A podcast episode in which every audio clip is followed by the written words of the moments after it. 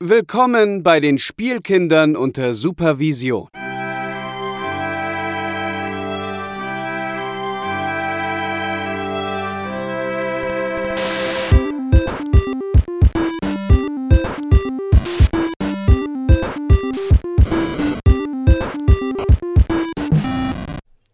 Hallo und herzlich willkommen zum Crossover Podcast zum Herzensthema Dark Souls. Mit dabei sind heute die Lage der Nation und als deren Vertreter Dorian Baconzack. Hallo Bacon. Hallöchen Internet. Und natürlich der verehrte Herr Seefitz. Hallo Seefitz. Hallo Katrin, schön, dass du auch da bist. Hallöchen. Und als Special Guest ist noch der liebe Taco dabei. Hallo Taco. Hallo. Und als Entsandter der Spielkinder unter Supervision nimmt heute Benny teil. Hallo Benny. Hallo. Und ich bin jetzt raus und wünsche euch viel, viel Spaß beim Dark Souls Podcast. Danke, Katrin. Ja, genau. Also wir haben gedacht, da Katrin bis jetzt jeden Spielkinder-Podcast mit aufgenommen hat, auch eine Blinddarm-Operation hat sie damals nicht abgehalten, haben wir gedacht, sie macht mindestens hier die Anmoderation, bevor wir jetzt über Dark Souls abnörden und das werden wir jetzt die nächsten, weiß ich nicht, fünf bis zehn Stunden tun. Ähm, davon lassen wir uns jetzt nicht mehr abhalten. Aber für alle, die jetzt irgendwie eingeschaltet haben und wissen wollen, was ist überhaupt Dark Souls oder tatsächlich noch nie was von Dark Souls gehört haben, was ich mir persönlich nicht vorstellen kann, haben wir gedacht, bevor wir mal auf den Podcast eingehen, sagt jeder in einem Satz, was ist Dark Souls für ihn? Also mehr als einen Satz habt ihr nicht und einen kurzen Satz. Ich würde sagen, Sefitz beginnt. Dark Souls hat für mich mein Videospielverhältnis geändert. Bacon, wie sieht's bei dir aus? Dark Souls ist, wenn du als Gamer beginnst, das Stockholm-Syndrom gegenüber einem Videospiel zu empfinden. Uh, sehr gut. Sehr Verdammt. schön, ja. Verdammt. Äh, Taco, bitte. Äh, Dark Souls ist ein Kunstwerk, welches dich für deine Ausdauer und für aufmerksames Spielen belohnt. Ja, und ich würde tatsächlich so ähnlich klingen. Dark Souls ist für mich ähm, eins der besten Videospiele aller Zeiten und damit eins der größten Kunstwerke aller Zeiten. Ja, das sind äh, große Worte, beziehungsweise bei Bacon sind es ja auch schlimme Worte. Ähm, wir schauen mal, wie es dazu zustande kommt. Und wenn ihr das jetzt nicht kennt, Dark Souls, würde ich sagen, hört auf jeden Fall rein. Und äh, ich habe tatsächlich das Spiel über einen Podcast lieben gelernt und vielleicht geht's euch genauso. Und äh, wenn ihr das Spiel kennt, wir werden einfach wirklich äh, grundsätzlich drüber reden und auch äh, in die Lore ein bisschen reingehen, zumindest uns kurz drüber sprechen. Wir werden jetzt nicht die Lore komplett abreißen. Ähm, aber ich denke, für jeden ist auf jeden Fall heute was dabei. Ich habe gar nicht gefragt, wie geht's euch? Hat irgendjemand was Aktuelles zu erzählen oder ähm, sollen wir direkt loslegen? Äh, mir geht's sehr gut, vielen Dank. Gerne. Und dir, Benny? Auch super. Ähm, ja, äh, bei uns ist eigentlich auch nichts Spannendes passiert. Ich habe es Richtig im letzten Podcast der Spielkinder schon erzählt, aber ich erzähle jetzt mal, weil es ja ein Doppelpodcast ist. Unser Sohn wurde unter Quarantäne gestellt. Ähm, übrigens kann ich das Wort mittlerweile fließend aussprechen, sonst habe ich immer Quarantäne Sohn, gesagt. Katrin. Also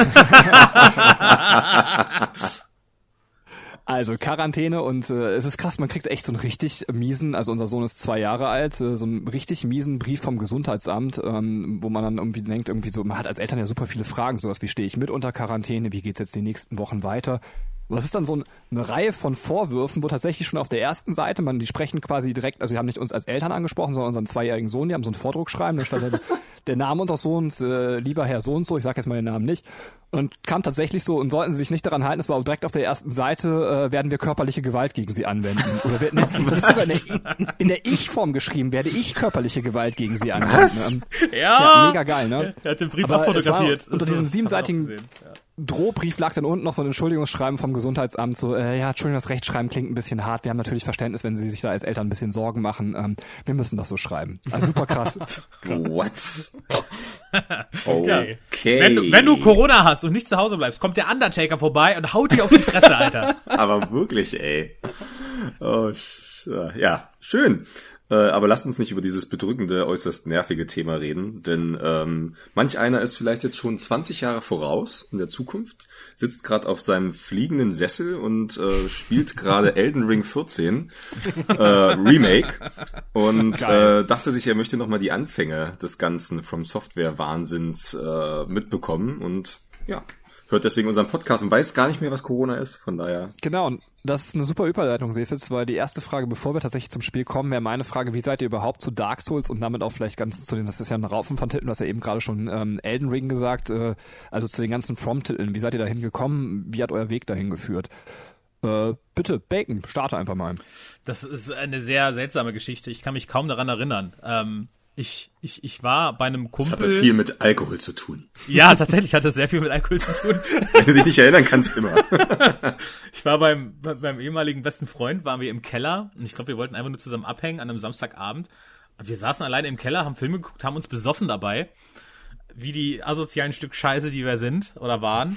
ähm, und dann, dann meinte er irgendwie so gegen 1 Uhr nachts oder so irgendwann so von wegen, ja hier, guck mal, habe ich, das muss man dazu sagen, er hat sich das auf, das auf der Xbox 360 raubkopiert, ja. Guck mal hier, ich habe das, ich habe das runtergeladen, guck mal hier, das war richtig, richtig krass, ich habe das schon gespielt, das ist voll cool, probier mal. Und ich nur total mega alle Lampen angehabt, ja, komm mal her. Bin da hingegangen, hab dann, also, hab dann, bin da durch das Asylum gelaufen am Anfang, hab die absolute Klatsche bekommen. Das hat mich so ein bisschen, so ein bisschen wach gemacht dann, es war ein richtiger Schock so. Du warst gerade nur alles gemütlich, auf einmal bist du im Krieg, ja, und musstest mit Händen und Füßen gegen alles wehren, was da kommt, weil alles ist aus, dich zu töten. Ähm, hab's dann tatsächlich total besoffen geschafft, da rauszukommen. Und dann war ich direkt oben am Feuerbandschrein und da sitzt ja dieser Typ am Anfang noch, der dich voll labert und der dir sagt, geh mal die Glocke läuten. Und den habe ich direkt angegriffen, ohne ihn anzusprechen, weil ich einfach so drauf gepolt war, dass alles, was in diesem Spiel ist, dich töten möchte. Und das war dann irgendwie der 18. You Died Screen. Da hab ich gesagt, nee, komm, kein Bock mehr. Und ähm, als ich dann nüchtern war und ich das am nächsten Tag noch reflektieren konnte, habe ich dann gemerkt, ey, das ist eigentlich ein ziemlich cooles Spiel. Hab dann recherchiert, hab dann gemerkt, okay, das ist eigentlich ein zweiter Teil, weil es gibt ja noch Demon's Souls. Äh, hab mir dann Demon's Souls geholt und Dark Souls direkt vorbestellt und hab das dann über die Weihnachtszeit zwischen Weihnachten und Neujahr habe ich exzessiv Demon's Souls gespielt und danach dann im nächsten Jahr dann Dark Souls und war dann Feuer und Flamme und hab gemerkt, oh my fucking goodness, ist das gigantisch und gut, wenn du nicht komplett besoffen bist, wenn du es spielst. ja. Wie, wie war's bei dir, Taco? Äh, bei mir war es so, dass ich zuerst tatsächlich mal Demon's Souls geholt hatte. Ich weiß auch nicht mehr, wie ich wirklich an das Spiel gekommen bin. Es war irgendwie so ein Titel, den man irgendwie mal mitgenommen hatte. Ich glaube, war dann auch schon etwas länger draußen. Ähm, ja, der hat mich dann auch einfach komplett fertig gemacht. Also ich habe das dann auch ähm, lange nicht mehr angerührt. Dann kam irgendwann Dark Souls 1. Ich habe mir Dark Souls 1 gekauft und gesagt, das spiele ich erst, sobald ich Demon's Souls durchgespielt habe. Ähm, also lag das Spiel dann auch nach Release noch ein Jahr im, im Schrank und ich habe es nicht angefasst. Ähm, und irgendwann habe ich mir dann gedacht, jetzt nimmst du dir die Zeit, das war auch dann irgendwie Sommerferien oder so. Und habe dann wirklich die kompletten Sommerferien dann aber mit ähm, Dark Souls verbracht, das durchgespielt und dann ähm, ja, war ich auch direkt quasi äh, Feuer und Flamme. Ähm, hab dann Demon's Souls nachgeholt und äh, ja, dann war es irgendwie so, okay, was was kommt jetzt als nächstes? Irgendwie befriedigt mich nichts mehr. Ja, völlig verständlich tatsächlich. Ähm, bei dir, Sefis? Äh, ja, es ist wie so oft, dass ich habe ja meinen regelmäßigen Zockerabend mit Gregor, ähm, den wir später auch nochmal zu hören bekommen. Und da war es halt eben so, dass das, das ist mit Dark Souls das Schöne, es erinnert mich komplett an die Zeit, als ich frisch in diese Wohnung hier eingezogen bin. Als ich auch das erste Mal mit meiner Freundin zusammengezogen bin, also es, Dark Souls hat sogar einen sehr persönlichen äh, Moment eingefangen. Die Wohnung war noch komplett leer, ja, es stand nur irgendwie eine Ledercouch drin, die wir nicht mehr haben und nur leihweise hatten. Äh, der Fernseher auf halb acht, irgend, auf irgendeinem Reck und ja, aber wir hatten trotzdem unseren Zockerabend gemacht und Gregor kam dann mit diesem Dark Souls Spiel. Und ich wusste gar nichts darüber, außer dass es kackenschwer sein muss. Und ich hatte so ein paar Bilder gesehen und war so, boah, oh, sieht mega ungemütlich aus. Und äh, ich weiß ja nicht, ob das was für mich ist. Und ja, wir haben es dann sofort lieben gelernt. Ne? Das war krass. Wir haben das dann in dieser kleinen, äh, kleinen Bude hier, ich meine, die ist immer noch klein, aber noch uneingerichteten Bude gespielt. Das war irgendwie sehr intim und sehr schön und sehr gemütlich. Und ähm, dazu muss man auch noch sagen, was es noch, es hat uns so gepackt, dass wir den Winterurlaub, den ich kurz darauf mit seiner Familie mit verbracht habe, da haben wir dann die Playstation mitgenommen und auch Dark Souls. das heißt, wir haben stellenweise wirklich, sind wir von der Piste dann noch mal ab, so auch Mensch, Mittagessen, ab zur Hütte, noch eine Runde Dark Souls eingeworfen und danach dann halt wieder weiter auf die Piste. Also wir haben dann noch eine ganze Woche in Norwegen einfach nur, ja, Dark Souls gezockt, es geliebt und uns komplett ja, dieses ganze mystische und diesen ganzen geheimnisvollen Touch, das hat uns mitgenommen. Darüber haben wir die ganze Zeit geredet und ja, ich glaube, intensiver hätte ein Spiel äh, oder hat mich ein Spiel kaum gekriegt, was man noch so mit persönlichen Sachen verbindet. War schon krass. Habt ihr dann nach jedem Tod gewechselt oder wie macht ihr das, wenn ihr das zusammenspielt? Ähm, Ah ja, genau, das kann man vielleicht nochmal erklären. Also generell spiele ich alle Souls-Spiele ähm, im ersten Durchlauf mit Gregor zusammen. Ich habe bisher auch nur zwei im zweiten Durchlauf gespielt. Und wir spielen das dann ganz genau, wie du sagst, sobald jemand stirbt, ist der andere dran. Genau.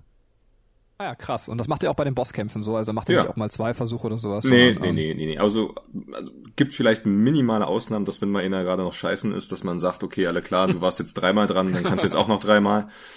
Aber für gewöhnlich ähm, machen wir es wirklich abwechselnd, was auch eine große Hilfe sein kann, dass man halt auch wirklich mal so ein bisschen mit Abstand die ganze Sache betrachtet und äh, sagt, ja, okay, der eine geht so ran, der andere geht so ran. Wir könnten auch stellenweise nicht unterschiedlicher in unserer Herangehensweise sein. Und ähm, das macht die Sache dann wieder auch sehr spannend, vor allem wenn es auch ums Leveln geht und ein drum und dran. Du musst dir ja mit allem einig sein. Ne? Jo, also ich bin tatsächlich auch äh, über Demon's Souls an Dark Souls gekommen. Ähm, deswegen erwähne ich jetzt ganz kurz, wie ich zu Demon's Souls kam. Wir machen noch einen Demon's Souls Cast. Äh, also wir wollen über jeden From-Titel tatsächlich einen Cast machen. Äh, da war es der Kai, also den wir auch gleich als Einspieler noch hören werden, der mir gesagt hat, ey, das ist so ein krasses Spiel. Spiel das bitte mal, das ist bockenschwer. Ähm, bisschen unverständlich, ein bisschen war super untertrieben ähm, und äh, hat mir dann einen Plauschangriff-Podcast, also das damals äh, Game One war das noch, äh, empfohlen. Ich habe mir diesen An- Plauschangriff-Podcast angehört und dachte mir, okay, tu dir dieses Spiel mal an und habe dann Demon's Souls reingelegt und ähm, war hin und weg, werde ich dann beim Demon's Souls Podcast erzählen und so gesehen war dann Dark Souls tatsächlich schon, da war ich dann entjungfert, ähm, war für mich eigentlich schon eher so dann der zweite From Software Titel, wo man dann auch schon was versteht, wenn man in die Welt kommt. Äh, Das heißt nicht, dass alles läuft, darüber sprechen wir dann auch gleich. Ähm, äh, aber tatsächlich ja eben schon der zweite Teil. Aber tatsächlich der erste, den ich alleine durchgespielt habe, weil ich Demon's Souls komplett im Koop mit Kai gespielt habe. Was heißt komplett, aber größtenteils. Ähm, werden wir auch gleich noch drüber reden, über das Koop-Feature. Cool, dann würde ich eigentlich schon mitten in die Materie springen und äh, jetzt können wir erstmal darüber abnören, was ist überhaupt eigentlich Dark Souls, warum gehen wir selber so darauf ab und was macht das als Videospiel aus? Und äh, ich denke, das wird jetzt relativ lange dauern und für die, die keine Ahnung hatten jetzt, was Dark Souls ist, wird es jetzt wirklich ins Detail gehen. Ähm, Gibt es jemand, der sich zutraut? Taco, vielleicht möchtest du uns schon mal so ein bisschen umreißen, was ist eigentlich jetzt Dark Souls ein bisschen genauer und dann können wir tatsächlich über die einzelnen Mechaniken und was weiß ich sprechen. Also im Endeffekt ist Dark Souls ein, ähm, ja, ein bockschweres äh, Rollenspiel, ähm, in dem man quasi in die Rolle eines ähm, zuvor selbstgestalteten Helden schlüpft. Ähm, aller Rollenspielmanier kann man sich aussuchen, ob man mit Schild und Schwert kämpft, mit Magie oder Pyromantie. Ähm, je nach Souls-Spiel variiert das ein bisschen, aber bei Dark Souls 1 ist das relativ klar. Ähm, man bekämpft sich quasi durch äh, größere oder kleinere Areale, die mehr oder weniger miteinander verbunden sind, so dass man ähm, immer das Gefühl hat, irgendwann, okay, das ist ja doch eine riesige Welt, die äh, ja wie unsere Welt irgendwie durch irgendwelche Verzweigungen oder Geheimgänge miteinander ver verbunden sind. Ähm, ja, und man kämpft sich eben gegen ähm, Untote oder eben irgendwelche Mo Monster ähm, von Boss zu Boss, äh, levelt sich quasi hoch.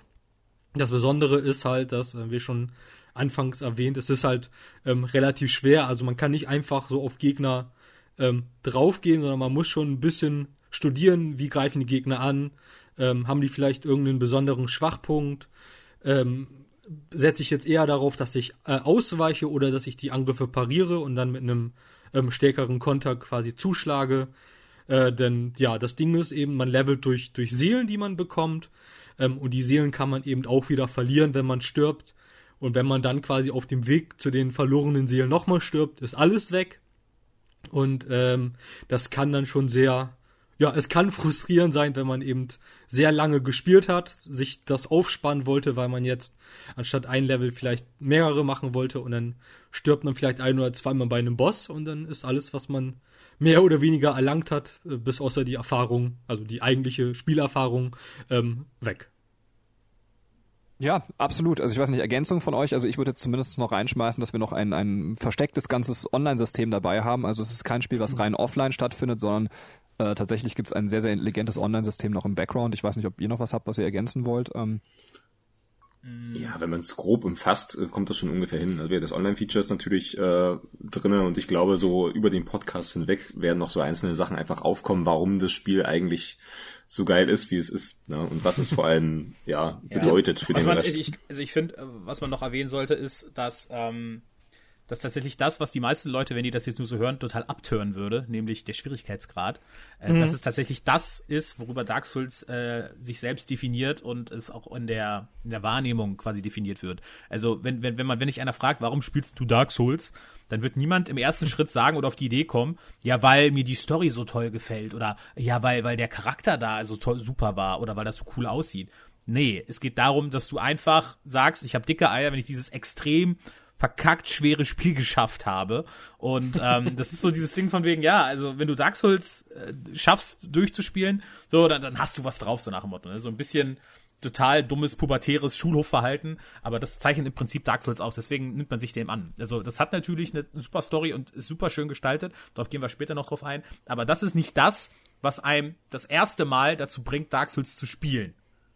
Glaubt ja. ihr denn, dass ihr Dark Souls nicht so gefeiert hättet, wenn es etwas einfacher wäre. Also wenn es wirklich nur das Leveldesign und nur, ich sag mal, dieses ganze Mystische um sich hätte, aber ich sag mal, verträglicher wäre. Auf jeden Fall hätte ich es dann weniger gefeiert, ja. Auf jeden Fall. Glaube ich tatsächlich auch. So, allein weil man, glaube ich, dann auch weniger Zeit in der Welt verbringt, weil man dann ja dann mehr oder weniger durchläuft. Je nachdem, was für ein mhm. Spielertyp man ist. Ähm, ja, aber ich finde schon, also gerade, dass, dass, dass du halt durch den Schwierigkeitsgrad halt wirklich darauf aufpassen musst, wie du jetzt blockierst ähm, oder, oder parierst, besser gesagt, und dir eher Gedanken darüber machst, wie du deine Ausrüstung gestaltest. Ähm, ich glaube, dass das trägt schon sehr viel dazu bei, ja. Äh, ich habe nur den Anfang von dir gehört, äh, Bacon. Ich würde dir auch recht geben, aber ich würde sagen, dieses, äh, diese Definition über die, den Schwierigkeitsgrad ist halt ähm, äh, problematisch, weil ich finde tatsächlich, dass das Spiel auch äh, eigentlich, wenn man ein bisschen Ehrgeiz hat, äh, für Leute zugänglich ist, die jetzt nicht mega geskillt sind. Also man kann sich da schon durcharbeiten. Ich finde es immer so ein bisschen schade, dass, glaube ich, ganz viele schon so einen Bogen um das Spiel machen, weil sie denken, ey, das Spiel ist so, so sauschwierig, deswegen brauche ich das gar nicht erst anpassen. Weil ich persönlich bin jetzt nicht ein mega geskillter Spieler. Ähm, das kann jeder, der mit mir mal gezockt hat, quasi bestätigen. Bacon ja. kann das über Kingdom Hearts bestätigen. ähm, äh, und, und trotzdem bin ich gut durch äh, Dark Souls gekommen. Also man muss natürlich dann so ein bisschen frustresistenter sein und sagen, ich kann auch mal damit leben, wenn ich mal weggeklatscht werde und dann stehe ich wieder auf und, und arbeite mich mit einem anderen Ansatz ran. Ähm, aber ich glaube, wenn man diese Eigenschaft hat, äh, dann kann man sehr, sehr viel Spaß ja, dem Spiel das ist haben. doch, ja, selbstverständlich. Ich meine, äh, was soll das Videospiel machen? Du musst kein, kein Doktor der Physik haben, um Dark Souls spielen zu können. Das wäre Quatsch. äh, das kommt halt genau darauf drauf an, ne? Also es ist ein schwieriges Spiel und es ist Try and Error und du versuchst es nochmal und nochmal und nochmal und nochmal und irgendwann schaffst du es halt, aber äh, du verlierst halt viele Leute nach dem zweiten Tod, weil die sagen, das ist mir zu schwer. So, die haben dann halt nicht die Ausdauer, die musst du halt mitbringen. Aber natürlich, du lernst ja das Spiel irgendwann dadurch, dass du es mehr spielst. Ja? Das ist halt das Ding. Es ist halt wirklich so, dass du sagen musst, okay, ähm, wie funktioniert das Spiel, mit welchen Mechaniken muss man sich vertraut machen und das ist in anderen Spielen halt ein bisschen gröber, beziehungsweise überall relativ ähnlich, ne? Wenn ich halt einen Uncharted spiele, dann weiß ich halt auch, wie ich einen Tomb Raider zu spielen habe oder ein Last of Us oder was weiß ich, aber sowas wie Dark Souls, was ja auch mit einer vergleichsweise oder eigentlich ja auch, kann man ja so sagen, komplett neuen Kampfmechanik kam. Also die Art, wie man es steuern musste und wie, wie die Kämpfe vonstatten gingen, die kannte man vorher so nicht und dass man halt auch dann so radikal bestraft wird, weil in einem anderen Spiel, da kannst du halt auch zwei, drei Stecker, äh, Treffer mal einstecken aber hier musst du halt von vornherein viel passiver spielen oder halt eben viel mehr auf die Timings achten, äh, dass du halt eben den, den Schlägen ausweichst. Also du kannst nicht einfach sagen, ja, komm her, ich, ich drücke einfach nur den Schlagbutton und irgendwann liegt er schon auf dem Boden, weil ich habe eh genug Leben, bin gelevelt bis zum Get-No. Ja, ja, und, und zum Story-Aspekt wollte ich nur sagen, ich wahrscheinlich hat Bacon das gerade selber auch noch gesagt, die ist da, aber die würde niemand tatsächlich, äh, der normal geistige Fähigkeiten hat, mitbekommen beim ersten Mal spielen. Also ich habe ja. nichts davon gerafft. Ich habe mir so meine eigene Story dabei gedacht, die hat aber nichts mit der eigentlichen Geschichte zu tun von Dark Souls. Ähm, aber äh, da ist eine großartige Geschichte. Man muss nur genauso viel Arbeit wie in das komplette Spiel rein investieren, um diese Geschichte irgendwie rauszubekommen. Ähm, da kommen wir aber gleich noch zu. Ähm, ja, dazu. Äh, das Kampfsystem wollen wir vielleicht mal ganz kurz, weil wir es schon jetzt mehrfach angeschnitten haben, will das einer vielleicht nochmal erklären, weil ich finde, äh, das ist schon der erste geniale Schritt. Ähm, was macht dieses Kampfsystem aus? Ähm, Sefitz, möchtest du es vielleicht mal erklären? Das ist jetzt die Frage, was ist, ne, also es ist halt extrem äh, wandelbar, ne? Also auch schon im ersten Teil, der letztendlich dann noch dieses, oder eigentlich ja schon Demon's Souls das Grundgerüst geliefert hat, Dark Souls hat sie dann nur ein bisschen weiter gesponnen, aber du kannst deinen Charakter ja entwickeln, wie du möchtest. Typisch Rollenspiel-like kann man ähm, verschiedene Erfahrungspunkte in verschiedenste Skills halt eben setzen und man merkt das halt sehr krass. Man merkt, wie viel Gewicht man bei sich trägt, weil dann die Ausweichrollen, was ja mittlerweile auch schon wirklich ich sag mal, ein Signature-Move von, von Dark Souls ist, dass man irgendwie rollt, dass man irgendwelche Kisten kaputt rollt, etc. Also man, man merkt halt, wie schnell kann man ausweichen. Ne? Oder ähm, was für eine Waffe trage ich. Es gibt unfassbar viele Waffen in dem Spiel, aber es gibt keine Waffe, die übermächtig ist oder zu schwach ist. Also jetzt vielleicht mal jetzt dieses abgestumpfte Messer jetzt mal außen vor, aber im Großen und Ganzen ist es alles unfassbar gut gebalanced, sodass man theoretisch mit jeder Waffe wahnsinnig stark werden kann. Man muss sie nur zu beherrschen und einzusetzen wissen. Und im Großen und Ganzen, um es halt ganz runterzubrechen, ist es halt meistens ein One-on-One -on -One gegen einen, ich sag mal, normalen, ich sag, menschenartigen Gegner, den man halt anvisieren kann, den man für gewöhnlich versucht zu umrunden oder auf seine Rückseite zu kommen, sei es jetzt über Hinrollen oder Schlag parieren oder Abwehren mit einem Schild und dann nach und nach halt sein Leben runterdrischt mit Schwert oder Magie oder Pfeil und Bogen oder was auch immer. Aber es ist ein sehr vergleichsweise ruhiges und langsames ähm, Kampfsystem, was man so, denke ich mal, in den wenigsten Spielen gesehen hat. Aber dafür Ich- umso taktischer. Das wollte ich gerade fragen, du hast die Ausdauerleiste nicht erwähnt. Also man Oh, hat noch ja. so eine Ausdauerleiste, wenn man zum Beispiel das Schild hochhält und man kriegt Schläge ab, dann wird die immer leer und man kann quasi sich nicht mehr verteidigen oder gut wegrollen. Ähm, das war mir neu. Ich weiß nicht, kannte das jemand aus anderen Videospielen oder ist das tatsächlich erst mit Demon's Souls so richtig aufgekommen? Weil das macht es irgendwie, glaube ich, so richtig geil. Ähm, Also ich glaube tatsächlich, also das, das Grundprinzip hinter Demon's Souls, es ist im Prinzip einfach nur das Kampfsystem von Ocarina of Time. Das hat halt Nintendo quasi damals etabliert. Aber der Unterschied. das war klar, dass du das sagst. ja, hey, it's, it's true. Ähm, aber der wirklich, der, der massive Unterschied ist nämlich genau das, was du sagst, diese Ausdauerleiste. Weil du kannst ja, das macht wirklich den entscheidenden Faktor aus, weil du kannst nämlich nicht wie bescheuert rumspringen und dich abrollen und keine Ahnung was machen und irgendwie versuchen, auf die Knöpfe zu hauen, so wie Sefitz schon gesagt hat, und dann ist der Gegner irgendwann tot. Nee, du musst dir ja wirklich jeden Schritt genau überlegen. Weil wenn du zu oft blockst und nicht wegrollst oder so, dann hast du keine Ausdauer mehr, dann durchbricht der Gegner deine Ausdauer und dann macht den Critical Hit und dann bist du wahrscheinlich tot. Weil das Besondere ist halt nicht nur, dass die Bosse so super schwer sind bei Dark Souls und so weiter, oder es ist auch nicht so, dass es irgendwelche total schwierigen Sprungpassagen oder Kletterpassagen oder sowas geben würde wie in anderen Spielen. Nee, jeder kleine Furzgegner äh, in Dark Souls kann dich halt one oder two hitten und dann hast du ein Problem. Dann ist das Spiel halt vorbei. Und wie Du merkst halt einfach ganz schnell, dass du äh, Gegner unterschätzt. Entschuldigung, aber das ist Ja, ja. halt das Geile. Ne? Du darfst halt nie sagen, oh, okay, ja, da hinten war der Boss, da bin ich jetzt gescheitert, also renne ich jetzt mal kurz da hinten hin Ja. und die, die mache ich auf dem Weg schon mal platt. Oder meine Seelen habe ich da hinten verloren. Ah ja gut, okay, hole ich mir schnell wieder. Mit dieser Einstellung darfst du dieses Spiel nie spielen, denn jeder fucking Gegner kommt irgendwann oder es kommt noch einer aus einer anderen Ecke dazu und es passiert irgendwas, womit du nicht rechnest und schon bist du tot und alles ist futsch. Und das ist so krass. Ja. Das ist im Prinzip, Ich finde das. du, du hast halt per permanent Panik, ne? Du, du, du, du kannst dich halt, Ja. du kannst dich halt nie entspannen bei dem Spiel. Nur wenn du dir wirklich sicher bist, dass du gerade in dem Areal jeden Gegner getötet hast, weil du schon zwei, dreimal da warst, du kannst dich, du kannst nie durchatmen. Das geht nicht.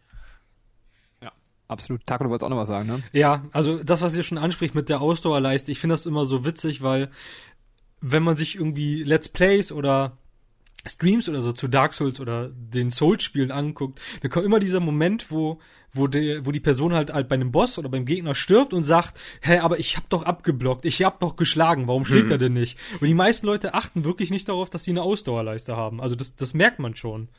Das ist vielleicht auch noch ein Punkt, den man wirklich sagen kann, weil das passt ganz gut zu dem, was Taco sagt, denn man ist für gewöhnlich selber schuld. Ja, also es Ja. ist halt, es ist sicherlich nicht bugfrei, das Spiel, aber man muss schon sagen, dass es relativ wenig Punkte gibt, äh, dass das Spiel dran schuld ist, dass man stirbt. Kann mal passieren, aber ist wirklich die Ausnahme.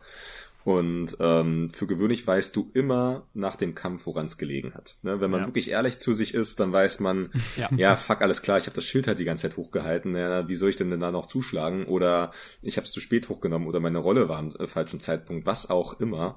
Aber im Großen und Ganzen ist das Spiel halt so, du bist tot und am Ende darfst du dich eigentlich nur über dich selbst ärgern und nicht über das Spiel, weil du weißt, worauf du dich einlässt und es hat, es spielt zu jeder Zeit mit offenen Karten. Ähm, naja, fast immer, indem man aber die Truhen außen vor. aber im Großen und Ganzen ist das wahrscheinlich auch das Geile. Ne? Man kann nicht irgendwie sagen, oh, fucking Game hat irgendwie einen Glitch oder äh, ja, das war jetzt unfair. Nee, ist es nicht. Ist zu jeder Zeit schaffbar und möglich. Die einzige Ausrede, die man eigentlich suchen kann, ist quasi der betrunkene Kameramann oder das Lock-on-System. Also äh, das kann im Boss kämpfen. Wobei ich finde, das ist in späteren Teilen noch schlimmer als äh, tatsächlich bei Dark Souls selber. Ähm, Aber ich fand, es ging jetzt wirklich wert. Ich habe Switch äh, auf der Switch jetzt nochmal Dark Souls gespielt und da ist die Steuerung ja nochmal krameliger als mit einem Gamepad. Also ich habe es wirklich als Handheld gespielt mit den normalen Controllern. äh, also mit den Joy-Cons. Und ich finde, auch da geht es halt. Ne? Man muss sich kurz eingewöhnen und mit den Lock-On hatte ich eigentlich relativ wenig Probleme und mit der Kamera. Also muss ich jetzt persönlich sagen. Ah, das, äh, jetzt würde mich nochmal interessieren, also weil wir jetzt auch gesagt haben, wir könnten ja auch rein theoretisch äh, Magie geskillt spielen. Wie habt ihr denn jetzt euren ersten Playthrough gemacht? Also was war so die Waffe, mit der ihr quasi durchgelaufen seid und äh, ja, hat irgendjemand Magie benutzt? Ähm, Magie ist was für Anfänger. Das ist der eingebaute Easy Mode. Magie ist für Noobs, Alter. Ich kann das nicht sagen, ich habe das noch nie. Das ist so krass. Ich habe wie viele Stunden ich schon in diese Reihe investiert habe und ich habe das noch nie ausprobiert. Ähm, deswegen, ich weiß gar nicht, wie sich Magie spielt. Ähm, ja. Ja, im Endeffekt, wenn du Magie einmal geskillt hast und du wirklich, am Anfang ist Magie halt schon knifflig, weil du musst erstmal entsprechend die Zauber lernen, die musst du erstmal zur Verfügung haben. Äh, aber wenn du sie dann hast, dann kannst du aus der Distanz irgendwelche riesigen Sachen auf die Gegner, auf die Bosse schießen und stehst halt in der Ecke, schießt das dreimal, rollst einmal weg, haltst dich, dann, und dann schießt du wieder auf die drauf und dann sind die alle down.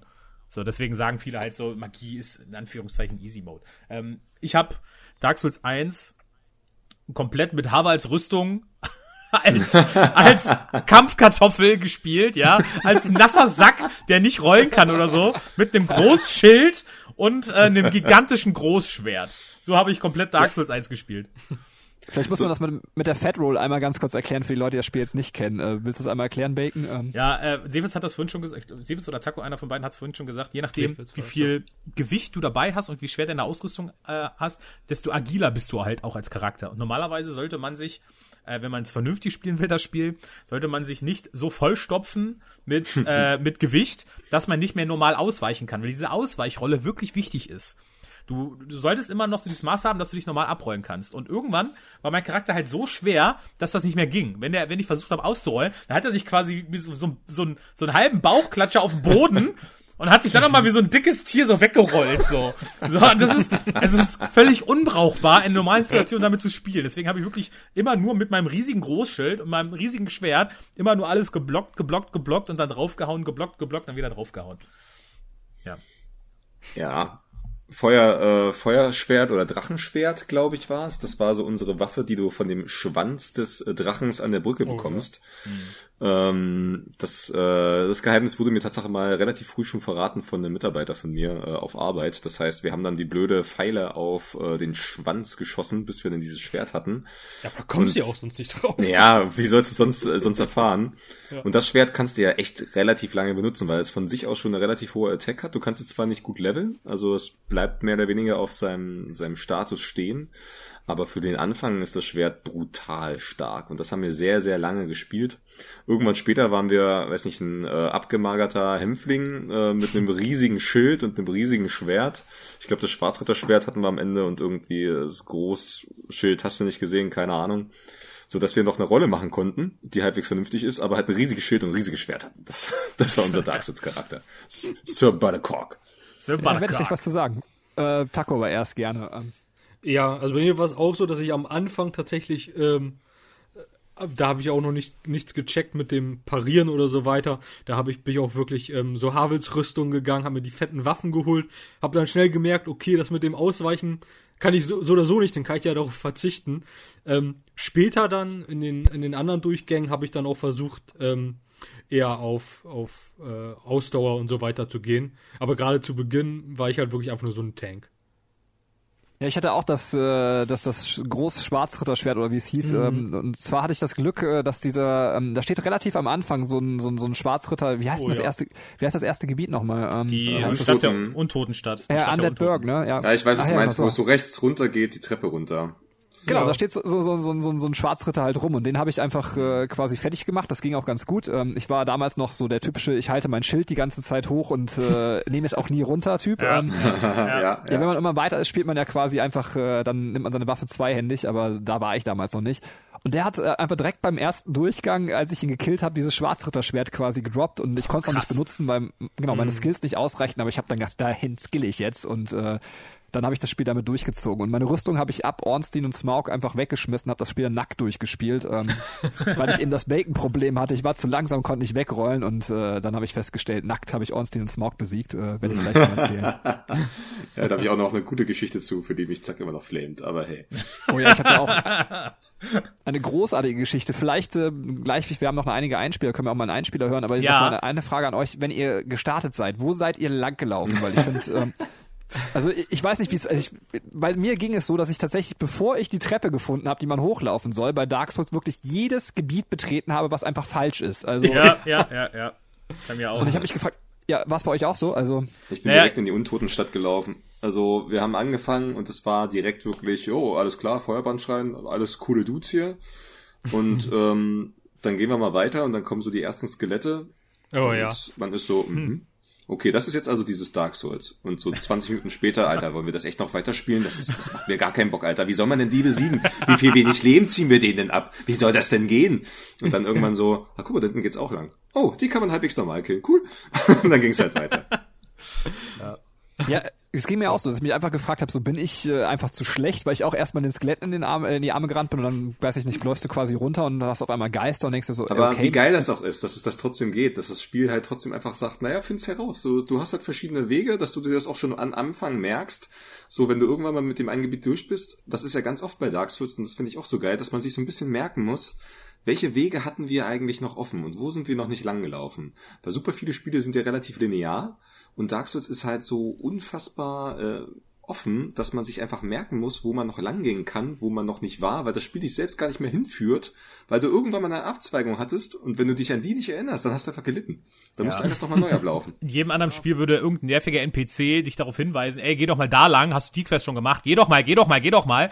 Und Dark Souls äh, macht das einfach nicht. Dark Souls gibt dir die absolute Freiheit. Und das ist halt auch so ein bisschen, wie soll man sagen, wenn du normalerweise ein Spiel spielst und das nimmt dich die ganze Zeit an die Hand und du verkackst dann oder so, dann weißt du halt von wegen, ja, nee, das Spiel ist scheiße programmiert, weil ich kann ja jetzt hier, ich muss ja in der Situation hier lang und so weiter. Das ist doch Kacke. Aber wenn es bei Dark Souls ist, so wie Sefitz vorhin schon gesagt hat, du bist, du weißt immer, wann du selber schuld bist. Du läufst vielleicht am Anfang in die Skelette rein, checkst dann aber, okay, das war einfach der falsche Weg, da soll ich noch gar nicht hin. So, das ist so Lernen durch Schmerz. Da bin ich auch, bin ich auch sehr großer Verfechter für in allen Lebenslagen, ja. Lernen durch Schmerz ist super. Ja, ähm, und äh, ich hatte ja vorhin gesagt, ich bin, als ich dann beim Feuerbrandschrein war, habe ich erstmal den, den Dude, der da sitzt, äh, der, der dir eigentlich gar nichts Böses möchte, den habe ich erstmal angegriffen, habe von ihm auf die Fresse gekriegt. dann hatte ich keinen Bock mehr und dann, dann hatte ich dann irgendwann nochmal gesehen, äh, wie mein Kumpel das gespielt hat und der meinte dann irgendwie von, ja komm, wir gehen jetzt mal links lang hier zu den, zu den Skeletten.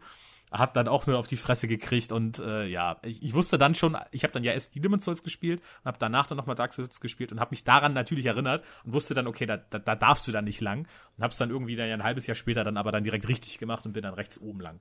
Ja. Ich weiß auch nicht, ob das schon jemand erklärt hat. Übrigens so eine schöne Lektion, die man durch Dark Souls und Demon's Souls lernt. Ähm, man, man tötet keine Leute. Ähm, also man. Was? das musste dir Demon's Souls oder Dark Souls beibringen so? Ja, das würde ich gerade sagen. Ich hatte nicht so das gute Benny war vorher, Benny war vorher unterwegs, immer mit der 9 mm im Anschlag, immer zack in den Kopf, zack in den Kopf. Und dann irgendwann so Dark Souls gespielt. Ha. rasierter Kopf Basie, wenn man anschlag, so hat immer die Leute komplett umgemobbt so. Und irgendwann hat einer so so ein You need to ring the bell. And maybe you will find your way. Und er so, ah, okay, das, das, das ergibt Sinn, okay. Keine Leute mehr töten. Nee, aber also andere Videospiele machen das ja immer so nett, dass man einfach dann einen NPC, der nicht wichtig, also der wichtig ist, den kann man einfach nicht killen. Und bei Dark Souls oder Demon's Souls macht jeder, glaube ich, immer mal den Fehler, eine wichtige Person umzubringen, wenn man das nicht Ah, weiß. ähm, ja. Und dann stellt man fest, die kommen auch nicht wieder. Ähm, ja, ist Ja. ein schöner Arschlecken-Move, ähm, aber äh, eigentlich in modernen Videospielen ja nicht mehr so gang und gäbe. Apropos, apropos Arschlecken-Move. Wollen wir mal den Einspieler von Gregor hören? Können wir machen, gerne. Dann, dann, dann teile ich mal kurz meinen Bildschirm, damit ihr das jetzt hier auch äh, mithört. Und während der Bacon geht den das? Bildschirm teilt, kann uns Sefis ja jetzt noch mal ganz kurz erzählen. Er hat uns ja schon gesagt, wer Gregor ist, aber vielleicht gibt's ja noch was, was wir über Gregor wissen müssen. Ähm, Ähm, Gregor ist eine waschechte Makrele, ja, ein, ein Mann aus dem Norden, äh, wie er nicht nördlicher sein könnte. Und ähm, nein, also wir ist, ist äh, einer meiner besten Freunde. Wir zocken, wenn es klappt, einmal die Woche irgendwas. Wir haben jede Menge Spiele schon gespielt und ähm, das ist mir auch ganz wichtig, da ich äh, zeitlich sonst immer relativ eingeschränkt bin mit Spielen, aber so schafft man es doch eine Menge zu zocken. Und es ist immer sehr lustig, es macht immer sehr viel Spaß und äh, ich würde sagen, er ist, ähm, was Sachen Dark Souls oder auch so kompetitives Spielen angeht, mir immer ein Stückchen voraus. Aber tief im Inneren sind wir beide sehr kompetitiv dabei und zählen insgeheim, wer wie viel Bosse gelegt hat und das macht sehr viel Spaß. Okay, dann würde ich sagen, jetzt hier der Einspieler von Gregor. Jo, moin moin. Grüße an das gesamte Nation-Team und natürlich ganz besonders an Sefitz an dieser Stelle. Denn es soll bei euch heute um das Thema Dark Souls 1 gehen und da habe ich natürlich auch ein paar Wörtchen mitzureden. Stellt euch vor, wir schreiben den 19. April 2013 und es ist endlich geschafft. Die beiden Freunde Greg und Benny haben endlich zusammen Dark Souls durchgespielt. Und verdammt war es eine geile Reise. Ich habe nahezu nur positive Erinnerungen an dieses Spiel und ganz besonders natürlich an die gemeinsamen Abende, die wir mit dem Spiel zusammen verbracht haben. Ich denke da besonders an Ornstein und Smoke, die wir zusammen mit Pfeil und Bogen innerhalb von knapp 15 Minuten besiegt haben. Oder an Sif, eines der geilsten Charakterdesigns, vor allem für einen Videospielboss, das ich jemals gesehen habe. Aber auch an Norwegen, Suff und einfach gute Zeiten. Wieso Norwegen, fragt ihr euch? Nun, die Story war folgendermaßen. Also, ich fuhr zu dem Zeitpunkt regelmäßig mit meiner Familie in den Winterurlaub zum Snowboarden, müsst ihr wissen. Seefitz hatte Bock mitzukommen. Da meinte er natürlich ganz kühl zu mir einfach mal, wollen wir Dark Souls mitnehmen? Dann haben wir uns einfach nur gegenseitig angeguckt und hatten so ziemlich den gleichen Gedanken und meinten erstmal, auf jeden Fall. Also hieß es immer tagsüber, dass wir auf die Piste quasi gefahren sind, ähm, haben, unsere, haben unsere Snowboards mitgenommen, waren den ganzen Tag über unterwegs gewesen und nachmittags bis abends hieß es dann immer so für zwei, drei Stündchen, ja, nebenbei ein bisschen Dark Souls zocken, ne? Das war so quasi so ein einmaliges Feeling, das man nicht so schnell wieder reproduzieren kann, finde ich. Und nun ja, irgendwann kam der Suff auch noch ins Spiel. Ähm, wir hatten uns nicht nur darauf geeinigt, dass wir den Controller immer nach jedem Tod geswitcht haben, sondern auch, dass nach jedem Tod äh, der Verantwortliche quasi immer so einen Strafschluck nehmen musste. Und da haben wir meistens immer irgendwelchen ekligen Alkohol genommen, den keiner von uns wirklich mochte, weil so war man quasi gezwungen, nicht trinken zu müssen. Ist zwar natürlich dann immer trotzdem passiert, aber da musste man natürlich mit dem Endresultat leben. Dadurch wurden dann quasi die Abende länger und die Versuche nach und nach auch immer schwerer für uns. und außerdem fand ich es immer extrem geil, dass wir die Reise zurück äh, ins Asylum zum Beispiel ohne jegliches Nachschauen selbst hinbekommen haben. Also es ist ja quasi, wo du dich da hinhockst am Firelink Shrine und dann quasi wieder zurück ins Asylum kommen kannst. Dann meinte ich einfach nur zu Benny da zu dem Rasennest, lass uns einfach mal ruhig ein bisschen länger da sitzen bleiben, vielleicht passiert hier ja noch was. Und was sollte man was soll ich euch sagen? Also nach 30 Sekunden circa kam mir die Sequenz und du bist einfach wieder zum Anfang des fucking Spiels zurückgekommen. Alter, war das ein geiles Gefühl, sag ich euch. Aber was kann ich noch zu dem Spiel sagen, außer dass es mega geil war? Oder was ist besonders das Geile an dem Spiel für mich? Ähm, da kann ich euch sagen, außer dem Gefühl der Kameradschaft ist es immer noch einfach ein verdammt geiles Spiel. Und zwar hat man eine Welt, die sich komplett in ihre Atmosphäre hineinzieht, die Gegner-Designs, die die einfach die Kinder runterklappen lassen und ein Gameplay, was bis heute immer noch als revolutionär gilt. Also denkt mal einfach mal drüber nach. Ich meine, kaum ein Spiel hat die Videospielgeschichte so krass äh, beeinflusst und definiert wie Dark Souls 1. Nicht umsonst reden wir heutzutage immer noch von Souls-like-Spielen.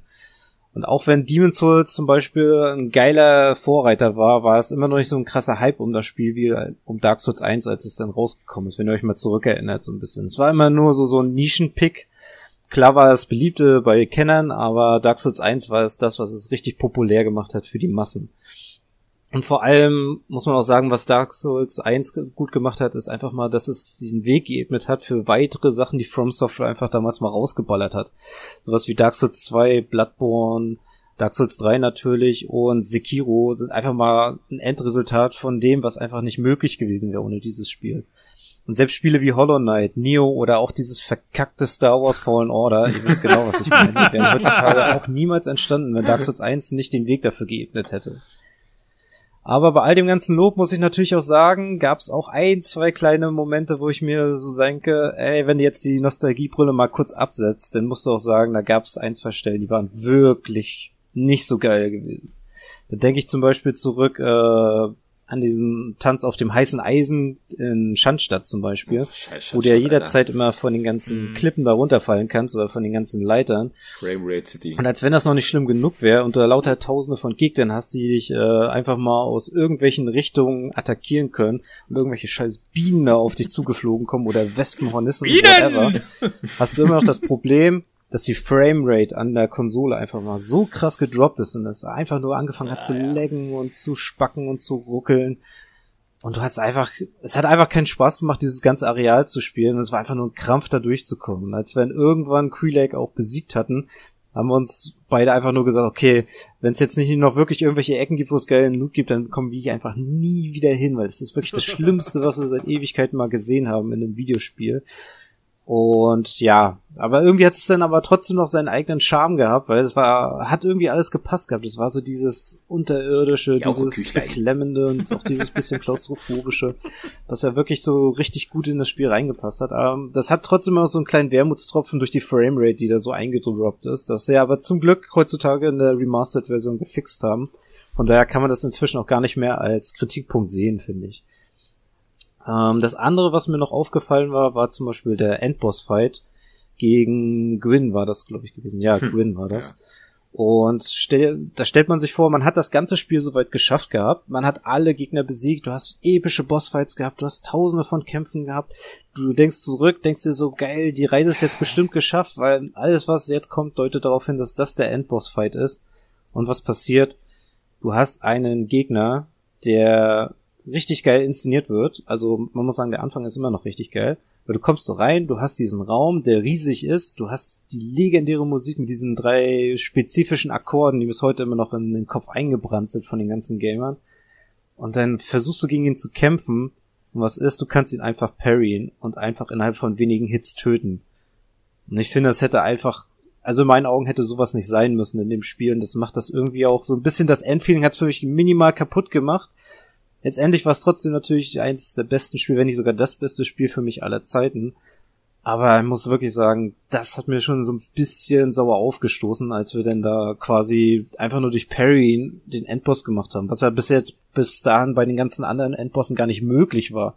Was einfach mal so riesig und überwältigend waren, dass du irgendwie taktisch dich immer durchwinden musstest, dass du immer versuchen musstest, irgendwie auszuweichen oder zu blocken im richtigen Moment. Das ist wirklich dieses Timing immer so explizit anwenden musstest, dass du irgendwie noch versuchst, den Boss zu besiegen oder irgendwie drumherum dich zu winden.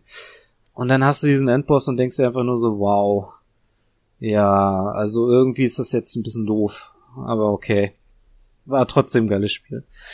Und wenn ich noch weiter zurückdenke, dann denke ich natürlich auch immer noch an so verschiedene Sachen, wie zum Beispiel diese ganzen Charaktere, die im Spiel sind. Ganz besonders denke ich da an den Ritter von Havel, den wir auch unbedingt besiegen wollten, weil wir einfach so gedacht haben, boah, Alter, ist das ein geiler Ritter. Ich will unbedingt diese Rüstung haben und sein fettes Schild und dann will ich damit einfach vor die ganzen Bosse treten und dann können sie mich einfach mal hauen und können machen mit mir, was sie wollen. Ich nehme einfach keinen Schaden, weil ich einfach die dickste Badass-Rüstung aller Zeiten habe. Oder den Ritter von Katharina zum Beispiel, der einfach mal immer mit seinen geilen, witzigen Dialogen da unterwegs war. Und sprichst du mal an, meint er immer so, mhm. Oh. Hm. Aha. oh. Es sind einfach so gute, durchdachte Charaktere und auch die ganze Story wird einfach mal über die ganzen Charaktere, über die ganzen Item-Beschreibungen sogar, das muss man sich mal reinziehen, einfach nur über Items, die du in der Welt findest, äh, beschrieben. Und du pickst dann einfach mal nach und nach immer so Storyfetzen zusammen und hast dann irgendwann ein Gesamtbild von dem Ganzen, was da los ist und erfährst auch immer mehr, was wirklich da passiert ist mit den ganzen Charakteren, wie das zusammen äh, sich fügt und welche ganzen Ereignisse dazu führen, dass es überhaupt so scheiße in dieser Welt geworden ist oder warum diese ganzen Charaktere so aggressiv sind oder warum sie sich so verhalten, wie sie sich verhalten. Und in anderen AAA-Titeln zum Beispiel, da hast du einfach nur eine plumpe Storyline, du weißt immer genau, was los ist, da kommen nicht wirklich irgendwelche Plot-Twists oder sowas zustande, oder du weißt immer genau, was als nächstes passieren wird. Und hier in dieser Welt hast du immer durch mehrfache Dialoge teilweise mit äh, Charakteren, indem du sie zum Beispiel dreimal oder viermal ansprichst. Und plötzlich hast du ganz neue Handlungsstränge oder du bekommst sogar Items von ihnen geschenkt. Und das ist einfach mal so gut, dass du dafür belohnt wirst, dass du einfach mal den Charakteren zuhörst und dass du einfach mal versuchst, den ganzen Storyverlauf zu folgen. Und was ich abschließend nochmal sagen wollte, ganz ehrlich, wenn ihr euch das Spiel mal so angeguckt habt, so wie es ist, habt ihr eigentlich gemerkt, dass es dort versteckte Questlines gibt? Zum Beispiel mit dem Ritter von Katharina, wenn du nach und nach mit ihm redest und immer das tust, was er gerade sagt, dass er sich zum Beispiel an gewissen Orten befindet oder dass du gewisse Sachen für ihn tun sollst, ist es quasi wie so eine Art versteckte Questline und du kannst immer nach und nach äh, Aufgaben erfüllen und wirst dann dafür auch am Ende belohnt. Und das finde ich auch so raffiniert gemacht, dass du einfach nicht so direkt diese ganzen Quest-Marker hast oder sonst was für Eigenschaften in der ganzen Welt, sondern dass sie einfach so auf subtile Art und Weise immer besser dargelegt wird, wie du einfach mal komplett neue Aufgaben erledigen kannst, ohne dass es dir wirklich direkt auf die Nase gedrückt wird. Aber das soll es erstmal an meiner Stelle gewesen sein. Den Rest kann Sefitz ja wahrscheinlich besser hinzufügen und kann euch noch ein besseres Gesamtbild davon geben, wie es eigentlich für uns abgelaufen ist, weil ich denke, er hat da genau die gleichen Punkte zu sagen, wie die ich auch noch hätte. Und wenn ich jetzt noch weiterreden würde, würde das noch über Stunden hier gehen und das muss ja nicht sein. Also zurück zum Podcast.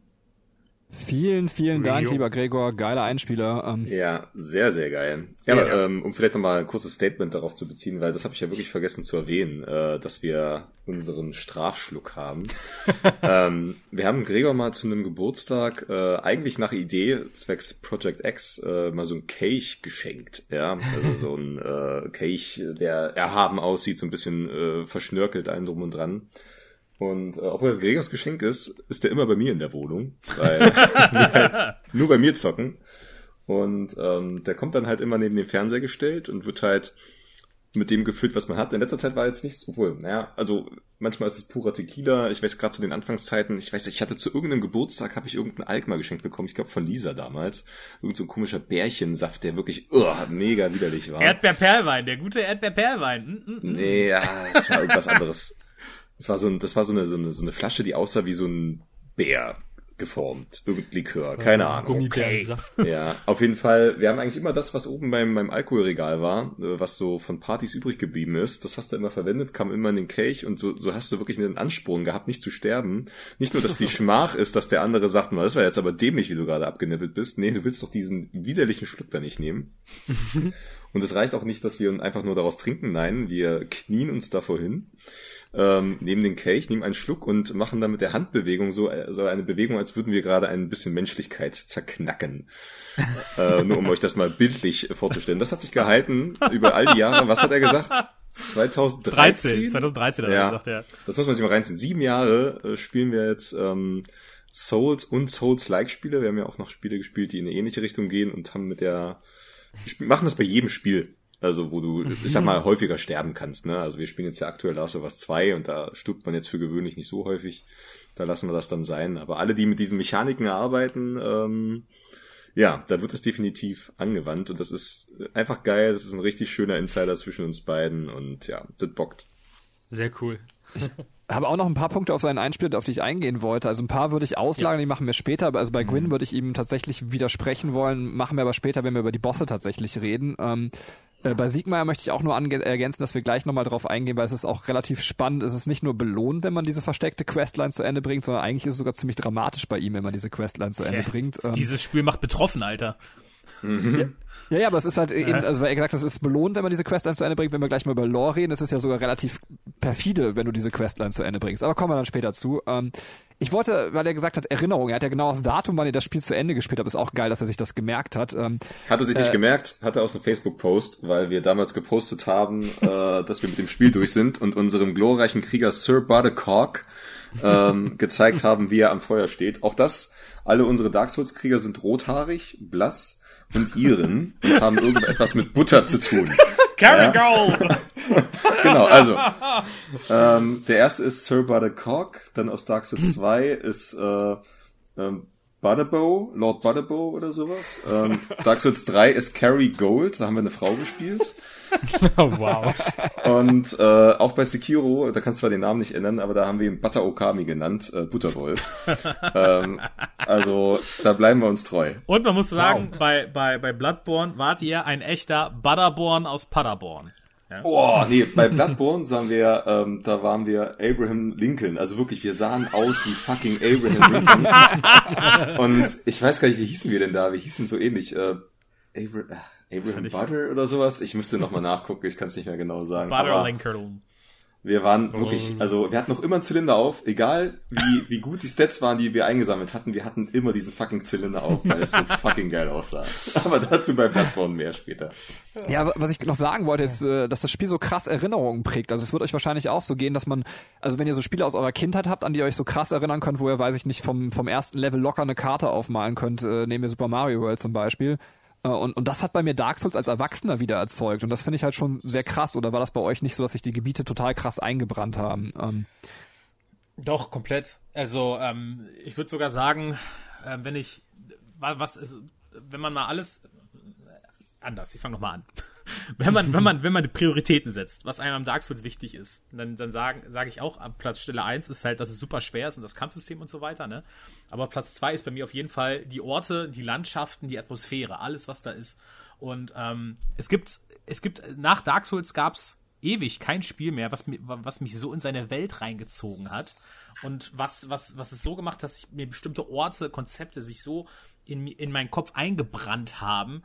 Ähm, ich ich, ich äh, habe genau dasselbe Phänomen, wie du es gerade beschrieben hast. Äh, lange hast du halt irgendwie gefühlt irgendeinen Crap gespielt, der nichts Neues mehr mit dir macht. Du hast schon einige Jahre auf dem Buckel, hast schon viel gespielt, hast schon viel gezockt, du, du weißt, wie der Hase läuft. Und dann kommt halt Dark Souls und das zwingt dich halt, Spielen auf eine gewisse Art und Weise neu zu lernen. Und präsentiert dir das auch in Sachen, in Konzepten, in Orten, die du so zuvor in dem Spiel noch nie gesehen hast. Ich denke da zum Beispiel an sowas wie den Aschesee, der mich, der eigentlich total unspektakulär ist als, als, als Ort. Aber wie du da hinkommst, dass du den erstmal erreichst und wenn du dann da bist und was dich da erwartet, das hat mich damals so richtig umgehauen, weil ich sowas noch nie zuvor in dem Spiel einfach gesehen habe. So dieser Stil, die Idee, einfach einen See aus Asche zu machen. Also ich fand das so fantastisch und da gibt's viele Sachen, wo ich mich bei Dark Souls dran erinnere. Aber direkt daran anknüpft, das wäre der zweite Punkt an seinen Einspieler, weil er die Sache mit dem Nest erwähnt hat und dem Asylum. Ähm, das ist auch richtig krass, dass einfach bei Dark Souls äh, Content versteckt wird. Also wir leben in so einem Zeitalter, wo einfach jeder Scheiß per DLC irgendwie verkauft wird. Und dann haben wir so ein krasses Spiel, was einfach Stories versteckt, ganze Gegnertypen versteckt, ganze Areale einfach versteckt. Und wenn du nicht aufmerksam bist und dich nicht vernetzt, findest du die nicht. Ich fand es auch krass, dass sie das tatsächlich, habt ihr das wirklich selber rausgefunden? Ähm, Ja, also man muss, man muss zu Gregors Spielweise eine Sache sagen. Sie kann dir auch sehr auf den Sack gehen manchmal. Ja. Klingt auch so. Also, also ich möchte, ich möchte mal ein, eine Sache zitieren, damit ihr, also oder beschreiben. Wir haben Resident Evil 2 zusammen gespielt, ja. Und ähm, dann gibt's diese Szene, wir sind zusammen im Stars Büro und da ist dieser Safe und wir hatten für den Safe bis dato noch keine äh, Kombination, na, weil die findest du ja in verschiedensten Sachen. Und Gregor stellt sich dann halt vor so eine Dartscheibe und versucht zu gucken, also schaut, wie die Pfeile eingedrungen sind, um eventuell dafür den Code für den Safe rauszukriegen. Und ich so, nein, Gregor, das ist gameplay-technisch, macht das überhaupt keinen Sinn. Wir haben vorher irgendwelche sehr eindeutige Hinweise bekommen. Das Ding ist halt, ich denke manchmal allerdings auch zu eindeutig, weil ich hätte das nie gemacht mit diesem Nest. Also erstmal, dass er da aus dem Fahrstuhl rausgesprungen ist, okay, das kriegt man ja noch so halbwegs mit, dass das irgendwie Sinn ergibt, dass man dann da so hochlaufen kann zu diesem Nest. Und dann setzt du dich ja in dieses Netz rein und dann passiert ja halt auch nichts. Ja. Und ich war halt so, ja, vielleicht braucht man noch ein Item. Ja. Und für mich wäre die Sache gegessen gewesen. Und Gregor so, nö, lass noch mal ein bisschen warten. Ja, und wir warten und wir warten, wir warten und dann kommt wirklich dieser fucking Rabe und nimmt dich mit. Wirklich, ich, ich hab's echt nicht geglaubt. Und das ist aber halt das, was so Gregor ausmacht, der ähm, er, er erwartet das Unmögliche an jeder Ecke. Und äh, das passt für Dark Souls natürlich super. Für Spiele wie ein Last of Us oder ein Resi vielleicht nicht unbedingt, wo man wirklich weiß, Diggi, das ist straight ahead. Aber ähm, ich würde auf jeden Fall bei vielen Sachen vorbeilaufen, weil ich da zu, zu simpel denke. Ja, ich finde das, Abgefahren. ich finde das Ja, besonders bei, bei Dark Souls, ähm, das, das, äh, das ist vielleicht auch das, äh, was auch so ein bisschen so dieses Gefühl verstärkt, was man so von früher hatte. Weil früher, wenn man auf dem Schulhof ist, ähm, na gut, du, Benny, du bist jetzt noch ein bisschen älter, du wirst das nicht so mitgemacht haben, aber bei uns. Aber ich bin immer noch auf dem Schulhof. Ähm, Ja, du bist, du bist nur irgendwie immer noch auf dem Schulhof. Äh, nee, aber es war früher dann halt immer so, äh, wenn es um Pokémon ging, so, ja, wenn du den Truck verschiebst, dann kannst du ein geheimes, Oh, ja. dann kannst du ein geheimes Mew fangen und äh, ja, du musst Pikachu dahin bringen und dann musst du ihm den Wasserstein geben, dann wickelt er sich weiter zu Pikablu. Also diese totalen abstrusen Gerüchte, ja, die es zu Videospielen gab, die es zu Pokémon gab, die es zu allem gab, früher auf dem Schulhof, die man sich immer wieder erzählt hat. Und dann hat dir Ja, irgend so ein kleiner ja. Wichser gesagt von wegen, äh, äh, das stimmt nicht, das hast du dir ausgedacht. Doch, ich weiß das. Und woher willst du das wissen? Von meinem Onkel, der arbeitet bei Nintendo. So, und so, äh, war das Totschlagargument so, ne? Ähm, Ja. Ähm, mit, wenn meine nicht, ich habe, ich, ich, ich, ist irgendwie ein schöner Gedanke, wenn meine nicht mal älter werden, dass sie das dann sagen können über mich. Die können irgend jeglichen Scheiß beha behaupten. Einfach sagen, mein Onkel arbeitet für Nintendo, der weiß das. so, ähm, aber, Aber Dark, auch mit der Stimmlage. ja, ja, natürlich, genau mit der. Wie ein echter Parik müssen Sie sprechen, du Hure. ähm, nein, worauf ich hinaus wollte eigentlich, ähm, dass Dark Souls solche verrückten Sachen ja macht. So, welcher normale Mensch würde auf die Idee kommen, dass du sagst, ja, du musst da hochgehen und dann musst du rausspringen und dann ist da dieses Nest und dann musst du dich reinhocken und eine Minute warten. Und dann passiert was so. Ich hatte das genauso. Ich wusste irgendwie, ich habe das gesehen, dass man da runterspringen kann und dann waren da vorne schon diese Notizen ähm, die, die du ja als Spieler hinterlassen kannst, um andere, anderen Spielern halt Hinweise zu geben auf dem Boden. Und da stand halt irgendwie hin, hinknien oder hinsetzen oder so. Und ich habe das dann auch gemacht, saß kurz, hab gemerkt, es passiert nichts, bin wieder weggelaufen. Weil ich auch dachte, okay, mir fehlt wahrscheinlich äh, irgendwie äh, ein Gegenstand oder so, dass es da jetzt nicht weiterging. Aber auf die Idee zu kommen, dann wirklich da noch länger warten zu müssen und dann wird das Geheimnis getriggert, dass du nochmal an das, an das Ursprungsareal zurückkommst und so weiter. Das klingt halt wie so eine bescheuerte Geschichte vom Schulhof, die du nicht glaubst. so, und dann stellst du fest bei Dark Souls, doch, sie stimmt. Wahrscheinlich sind all die, die Menschen damals, äh, die hatten wirklich existiert und ähm, haben die Stories später für Dark Souls geschrieben. die Ja, haben das ist geil. so, ah Mensch, das Pika-Blut, das haben die mir abgekauft, die Idioten. Und dann kann ich auch irgendwelche Geschichten schreiben für, für Dark Souls. Und so wurde Miyazaki Game Director, genau. Also waren das, äh, jetzt check ich das erst mit Pokémon, das waren Fake-Geschichten oder was? Ja, ja, oder? das waren absolute Fake-Geschichten, totaler Bullshit, die nicht gestimmt haben. Ah, so wie der, wie der, wie der Nacktcheat bei Tomb Raider, ähm, Den gab's aber. wo ich, nein, den gibt's glaube ich nicht, oder? Also, ähm, Ich weiß es nicht. aber siehst du, wie, wie uns das geprägt hat? Wir wissen es nicht. Ah! Oh Mann. Ist, ja, aber, und aber auch das tatsächlich, was ich nämlich auch geil finde an dem Spiel, dieses, also dass man sich ja wirklich auf dem Schulhof, also das kenne ich nämlich auch noch, dass man sich bei Videospielen geholfen hat. Also bei uns waren es dann Point-and-Click-Adventure, ähm, wo man sich dann irgendwie weiß, ich man ist dann wochenlang nicht weitergekommen. Es gab noch kein Internet. Ihr müsst euch vorstellen, liebe Hörerinnen und Hörer, ich habe in einer Zeit aufgewachsen ohne Internet. Ja, wir hatten ja nichts. Ähm, und dann hat man quasi irgendwie wieder eine Lösung bekommen, kam bei seinem Point-and-Click weiter und man hat dann auch anderthalb Jahre, das habe ich zum Beispiel an Zack McCracken gespielt. Muss ich jetzt ganz kurz, Entschuldigung, weil es äh, gerade aus mir rausbricht, äh, erzählen. Äh, ein Rätsel habe ich tatsächlich dadurch gelöst, dass mir ein, ein Kumpel, also für die, die es jetzt nicht mehr kennen, es gab früher sowas wie Kassetten, also Hörspielkassetten. Ähm, und äh, die kann man tatsächlich überspielen, indem man, äh, wenn man den Kopierschutz drin hat, indem man ein Stück Tesafilm oben auf die Kassette draufklebt. Ähm, das wusste ich aber zu dem Zeitpunkt nicht, aber irgendwann wollten wir halt so ein Tape überspielen, da hat mir der Kumpel das erklärt. Und das war genau ein Rätsel in Zack McCracken, wie man weiterkommt. Und dann bin ich irgendwie nach einem Dreivierteljahr an dem Spiel weitergekommen und bin glücklich nach Hause gerannt, habe auch weitergespielt und habe mich äh, mega gefreut. Krass. Ja. Krass. Spoiler zu Zack McCracken, sorry. Ähm, Wow. Ähm, ich finde das so Danke. geil. Entschuldigung. Toll, Benny! Super! Scheiße hier! Nee, weißt du, willst du mal Dark Souls reden, dann spoilert der mir Zack McCracken. Sefitz und Gregor spielen das gerade. Ähm, ja, genau. Also was halt so krass ist, zum einen das Undead As- Asylum, zum zweiten Mal ist ja, wie du schon sagst, quasi schon versteckt. Und es ist ja nicht nur das Undead Asylum, was damit versteckt ist, sondern auch der Zugang zur Painted World, äh, World weil du halt das Item dafür halt auch erst dort wieder Stimmt. bekommst. Ja, ja. Und wenn du, aber den, den Zugang zur Painted World, den, den findest du halt, aber du hast halt keine Ahnung, was das Item ist. Ja. Ähm, Das und das stimmt, dann ey. erstmal herauszufinden und dann nochmal in eine komplett neue Welt zu kommen, das, das war auch irgendwie so, okay, krass. Alter, fucking das DLC alleine zu finden. Wie soll man denn Oh das ja, hinkriegen, ja, ja. ohne zu wissen, wie das geht? Aber wenn wir gerade noch beim Asylum sind, du würdest ja auch nie auf die fucking Krähe treffen. Die ist ja auch in jedem Teil da. Naja, Ja. Und das ist halt äh, mega geil, weil die finde ich auch mega cool. Das hat auch, das ist so. Dark Souls hat so einen richtig geilen eigenen Fantasy-Stand. Es ist sehr klassisches Fantasy, aber auch manchmal wieder nicht. Aber auch schon wieder so klassisch, dass es richtig Spaß macht, eben wie diese, diese Krähe, die halt Sachen mit dir tauscht, weil sie halt glitzernde Sachen haben möchte. Und das ist so cool, das ist, äh, sind so schöne Einfälle. Und das eine alles in geile einer- Mechanik. ja, komplett. Und das in einer separaten Welt zu haben, die du höchstwahrscheinlich als normaler Spieler niemals zu Ge äh, Gesicht bekommst, so ein riesiges Gebiet plus Bossfight, ähm, das ist schon geil. Ja, Muss man sagen. Mega Ja, ich glaube, krass. äh, wenn wir die ganze, wir sprechen immer so die ganze Zeit davon, also ich, ich stelle mir gerade vor, wie das auf jemanden wirken muss, der Dark Souls nicht gespielt hat und der diesen Podcast hört, so von wegen. Wir sagen immer noch, das ist super scheiße schwer, äh, du verpasst total viel, ey, du kannst das, du kannst das nie in Leben, kannst du das rausfinden ohne Internet oder wenn dir das nicht einer sagt, ne? Er sagt mir cracken, so, und denkst du so, so, ey, ganz ehrlich, das klingt doch alles wie scheiße, wie soll ich das spielen wollen? Aber das Ding ist halt, wenn du als Spieler das dann rausfindest und du dir vorher so einen abgebrochen hast, ne, die Belohnung, die Endorphine, die dein Hirn ausschüttet, dies ist, das ist so massiv. Das ist, das ist ein Rausch, den, den habe ich bei keinem anderen Spiel in meinem gesamten Leben gehabt, außer bei Dark Souls.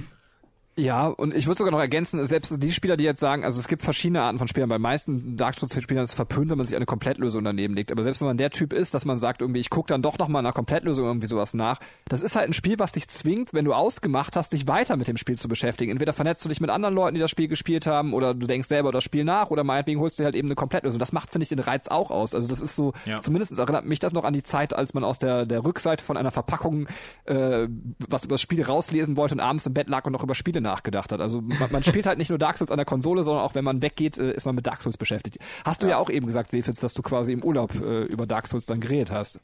Nee, wir haben wir haben es mitgenommen in den Urlaub. Ja, aber dass ihr auch quasi in euren Skipausen so. irgendwann genau darüber quasi gesprochen habt, was ich übrigens total Ja. niedlich finde. Andere machen irgendwie Double Penetration äh, quasi im Après-Ski und ihr spielt Dark Souls. Ähm, Das ist ja auch Double Penetration.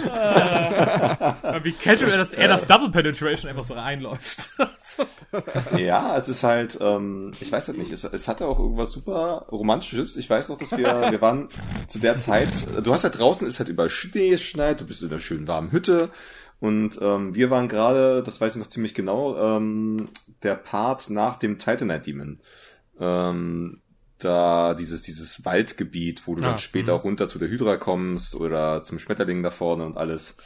Und das war so das Gebiet, wo wir uns zu der Zeit aufgehalten haben. Und das, ich weiß nicht, das, das, ich muss dann sofort an Norwegen denken, jetzt, wo ich es wieder mal gespielt hatte. Das war eigentlich super. Ne? Ich und ich schön in warmen Pullis, er mit einer heißen Schokolade auf der Couch und wir sterben permanent. Was ist, was könnte schöner sein? Ich, ich kann ich kann's mir so richtig, ich kann's mir so richtig bildlich vorstellen. So draußen voll das Winterwunderland. Jack Skellington läuft da rum, performt gerade so seinen Song. Nanu, Nanu, was ist das alles hier? Nanu, was ist das so im Mund? Nanu, Nanu und ihr innen drinnen so, oh mein Gott, der Schlanddrache. Ah! You died, you died. Ah! So, weißt du, so. ah, der Tag der Kontraste so. Kurz noch, äh, bevor wir nochmal weiterspringen können, was das Spiel angeht, äh, zum Asylum fällt mir noch ein, das ist vielleicht ein ganz interessanter Fakt, vielleicht weiß das auch einer von euch. Da kann man, glaube ich, so eine ganz geile Zeitreisetheorie drum bauen. Ähm, also wenn das jemand schon mal gelesen hat, könnt ihr es gleich auch gerne erklären. Hat das jemand von euch gelesen schon mal? Ähm, Ich glaube nicht. Sagt mir jetzt nicht. dann müsst ihr mal googeln. Also Schwul. Ich krieg das leider nicht mehr hin. Ja, aber du bist ja in Lordran, hast du äh, generell das Ding, dass die Zeit nicht ganz konstant ist. Das siehst du ja daran, dass du quasi in, in Gebiete gehst äh, vom, vom helllichten Tag in die Nacht, ähm, Ja. dass also die Zeit äh, in dem Gebiet irgendwie parallel läuft. So kann man sich natürlich auch einfach nur äh, Leveldesign irgendwie schön reden. Ähm, aber ich find's geil, das schön zu reden. Außerdem glaube ich, dass das bewusst ist. Und äh, zumindest ist mit dem Asylum, glaube ich, dass man da eine Zeitreise rückwärts macht. Man fliegt also nicht nur zurück, sondern äh, man kann eine Zeitreise draufsetzen. Googelt mal. Aber ich krieg's nicht mehr komplett zusammen. Äh, ihr habt aber die Nachrichten erwähnt und jetzt wollte ich dem Taco mal eben das Online-System erklären lassen, dass wir da auch mal drüber sprechen. Ähm, ja, bitte. Ja, also genau, man kann, wenn man, wenn man wählt, äh, auswählen, dass man quasi permanent online ist. Ähm, zum einen habt ihr eben den Vorteil, dass, äh, wie schon anfangs erwähnt, äh, man Nachrichten hinterlassen kann und auch von anderen Spielern sehen kann. Ähm, dort kannst du eben auch Hinweise äh, hinterlassen für eben neue Spieler. Du kannst aber auch Spieler trollen und den äh, eine Nachricht an irgendeiner ähm, Klippe sagen mit Springe für Schatz und dann kannst du immer, dann gibt's nämlich auch die die Blutlachen und dann kannst du nämlich sehen, wie ähm, Spieler gestorben sind und meistens sind die immer direkt neben so einer äh, Nachricht und dann kannst du immer sehen, wie alle Leute in die Klippe gesprungen sind Ja. und gestorben sind. Ähm, das ist schon mal sehr schön. Und äh, was eben äh, ja noch sehr bezeichnend ist, ist eben dieser Online-Modus. Ähm, zum einen hast du die Möglichkeit, ähm, nicht nur NPCs, sondern eben auch richtige Spieler ähm, zu rufen, um gemeinsam Bosse zu machen. Aber, und das ist eben das Besondere bei Dark Souls, du kannst auch von anderen Spielern quasi invaded werden. Also die können quasi in dein Spiel eindringen, wenn die, wenn ähm, ja die ähm, heraus, äh, die die Anforderungen stimmen und ähm, so kommt es quasi zu einem PvP-Match und das kann halt äh, außer innerhalb von Bosskämpfen fast überall passieren äh, und äh, meistens äh, werden dann auch Areale abgesperrt. Das bedeutet, oft kriegst du dann die Nachricht, ähm, Finstergeist so oder so ähm, ist deinem Spiel beigetreten oder invadet dich jetzt. Ähm, und dann kommst du halt nicht mehr weg und äh, plötzlich steht da ein anderer Spieler, also ein anderer realer Spieler, äh, der meistens dann immer noch, noch geilere Waffen hat als du. Und backstep dich. Und, äh, äh, und backstep dich, genau. Ja. Weil, weil vor allem früher so auf PS3-Ära kam ja noch hinzu, dass Internet nicht immer überall geil war. Äh, das bedeutet, die, die dann schnelles Internet hatten, hatten nochmal schon einen Vorteil. die haben sich dann, die waren schon irgendwie hinter dir, bevor du die gesehen hast. Ähm, Ja. Und da ist es so, wenn du Zack, stirbst, das hört sich, das du- hört sich für mich nach einer Ausrede an. Das ist einfach kein fucking Skill. So. Mist, du hast mich entlarvt. Nein! Nein, wir wurden auch immer gebacksteppt. Wir haben das gehasst, wenn Leute uns gewählt Ja. haben. Das war immer scheiße. Genau, ja. Und da hast du es halt auch so, ne, wenn du da stirbst, dann verlierst du halt auch deine Sachen. Am schlimmsten ist es halt, wenn du einmal gestorben bist beim Boss und dann läufst du hin und dann machst du dich aber menschlich, weil du dadurch eben mehr Leben bekommst, ähm, beziehungsweise mehr äh, bessere Attribute oder bessere Stats und dann kommt halt irgendein anderer Typ und tötet dich nochmal und dann sind alle deine Sachen weg, ohne dass du wirklich was dafür kannst, ähm, was immer sehr nett ist. Aber ähm, was später dann zum Beispiel eingeführt wurde mit dem DLC, es gibt auch ähm, tatsächlich PvP-Arenen, äh, wo man dann gegeneinander kämpfen kann. Und am geilsten ist immer, wenn, wenn man da Leute hat, die sich auch irgendwie an diesen ähm, unausgesprochenen Ehrenkodex halten und sich auch noch verbeugen vor einem Kampf und Das so ist weiter. so geil. Das ist wirklich Ja. so geil. Allein, dass das so existiert in dieser Welt, finde ich ja so cool, Genau. dass wirklich alle Spieler, also ich habe wirklich, ich wüsste jetzt nicht, ob wir, also ich würde schon sagen, 80, 85 Prozent der Leute haben sich vorher verbeugt. Ja. Ja. Locker, locker. Und das, das gibt irgendwie dem Spiel nochmal so, einen- so einen extra Kick, dass wenn man ähm, mit, dem, mit dem eigentlichen Hauptspiel schon durch ist oder schon viel gesehen hat oder so, dass man immer noch ähm, sich bei in PvP-Matches messen kann. Ja, und, und jetzt, also, ach warte, ich komme da gleich was dazu. Ich sag erstmal, wie das System entstanden ist, weil es eigentlich ganz geil ist. Ähm, ich, Mi- Miyazaki stand quasi im Schnee, also auf einem Berg und sein Auto ist stecken geblieben. Das waren aber so eine Reihe von Autos sind halt quasi stecken geblieben. Und es ist dann so, dass immer alle ausgestiegen sind und, und den ersten angeschoben haben und der ist dann quasi weitergefahren. Die konnten auch nicht anhalten. Und so war es dann bei ihm halt auch. Irgendwann sind halt eben quasi Leute gekommen und haben sein Auto hochgeschoben und er ist dann eben weitergefahren. Äh, Und als er so weitergefahren ist, dachte er sich so, ey, ist eigentlich äh, ganz verrückt, dass mir jetzt gerade Fremde geholfen haben, mit denen ich weiter keinen Kontakt habe. Und bei diesem Gedanken ist ihm so der, die Idee zu dem Online-System gekommen, was eigentlich total geil ist. Ähm, ja, äh, aber gerne Bacon darf erstmal was zum Online-System sagen. Ja, das ist ein edler Gedanke, den man da bei dem Online-System hatte, aber leider wird ja die meiste Zeit dafür zweckentfremdet, äh, dich zu trollen. So, weil, weil, wie Taco schon gesagt hat, dir wird ständig gesagt, da, spring da runter für Schatz, äh, äh, Achtung vor Geheimnis links. Oder hier, Illusionswand, Illusionswand, Illusionswand, alle fünf Meter, Illusionswand. Man muss nämlich dazu sagen, es gibt in dem Spiel auch wirklich Illusionswände, die sehen aus wie eine stinknormale Wand, die erkennst du nicht. Also nicht so wie in, in Zelda, wo du ganz klar von 30 Metern Entfernung siehst, ja, da ist jetzt eine Wand, die kann ich kaputt machen mit der Bombe. Nein, bei Dark Souls sehen die wirklich gleich aus. Ähm, du, du musst gegenhauen mit einer Waffe und dann verschwinden die. Und dann tut sich dahinter ein geheimes Level oder ein geheimer Pfad halt auf. Ähm, und die sind halt, es gibt halt nicht viele davon, aber es gibt halt welche in dem Spiel.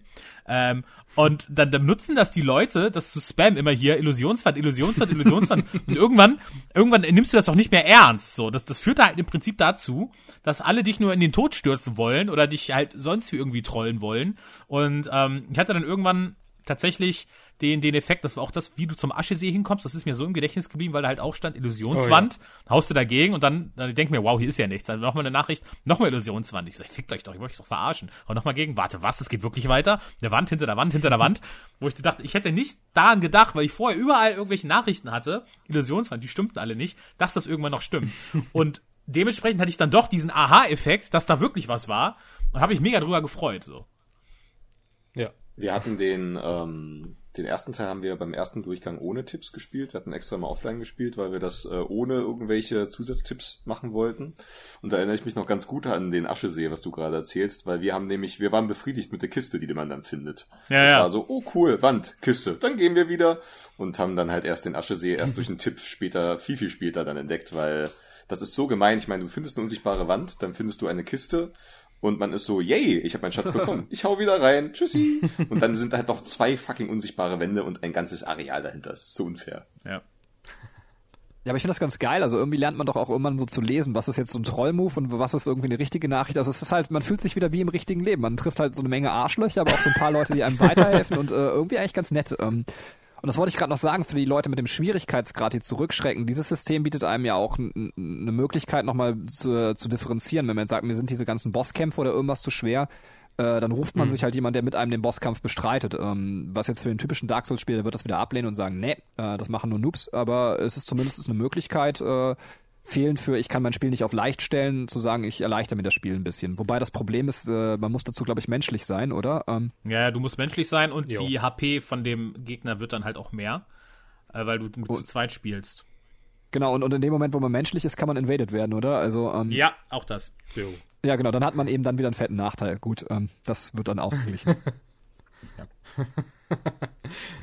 ach, ich muss, ich muss das kurz einwerfen, auch wenn es jetzt nicht Dark Souls ist, sondern Demon Souls. Aber meine, lieb, äh, meine liebste ähm, Nachricht ist, wenn man bei Demon Souls ganz am Anfang durch so ein Gebäude läuft, gibt es da ähm, ein Bett, so ein altes Bett, und da ist eine Nachricht drauf.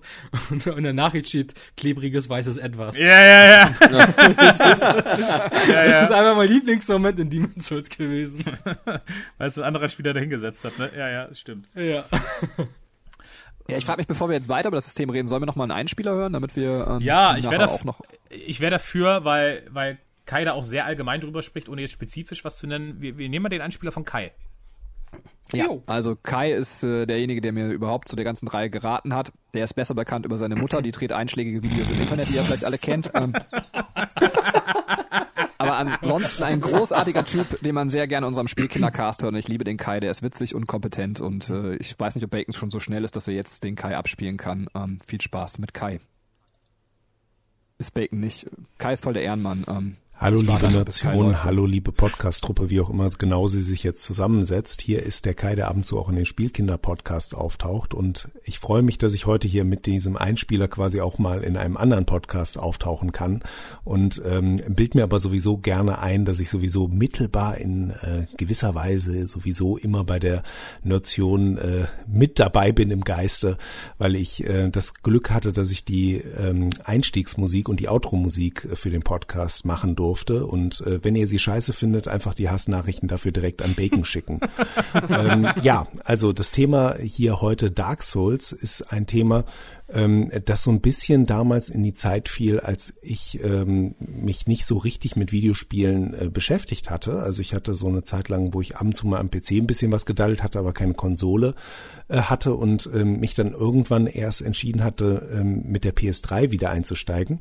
Und das hatte dann so den Vorteil oder Nachteil, je nachdem, wie man es sehen möchte, dass ich dann eben rückblickend so ein bisschen schauen konnte, was hat sich denn jetzt in der Spielewelt so getan, was ist denn ähm, passiert und welche Genres gibt's so.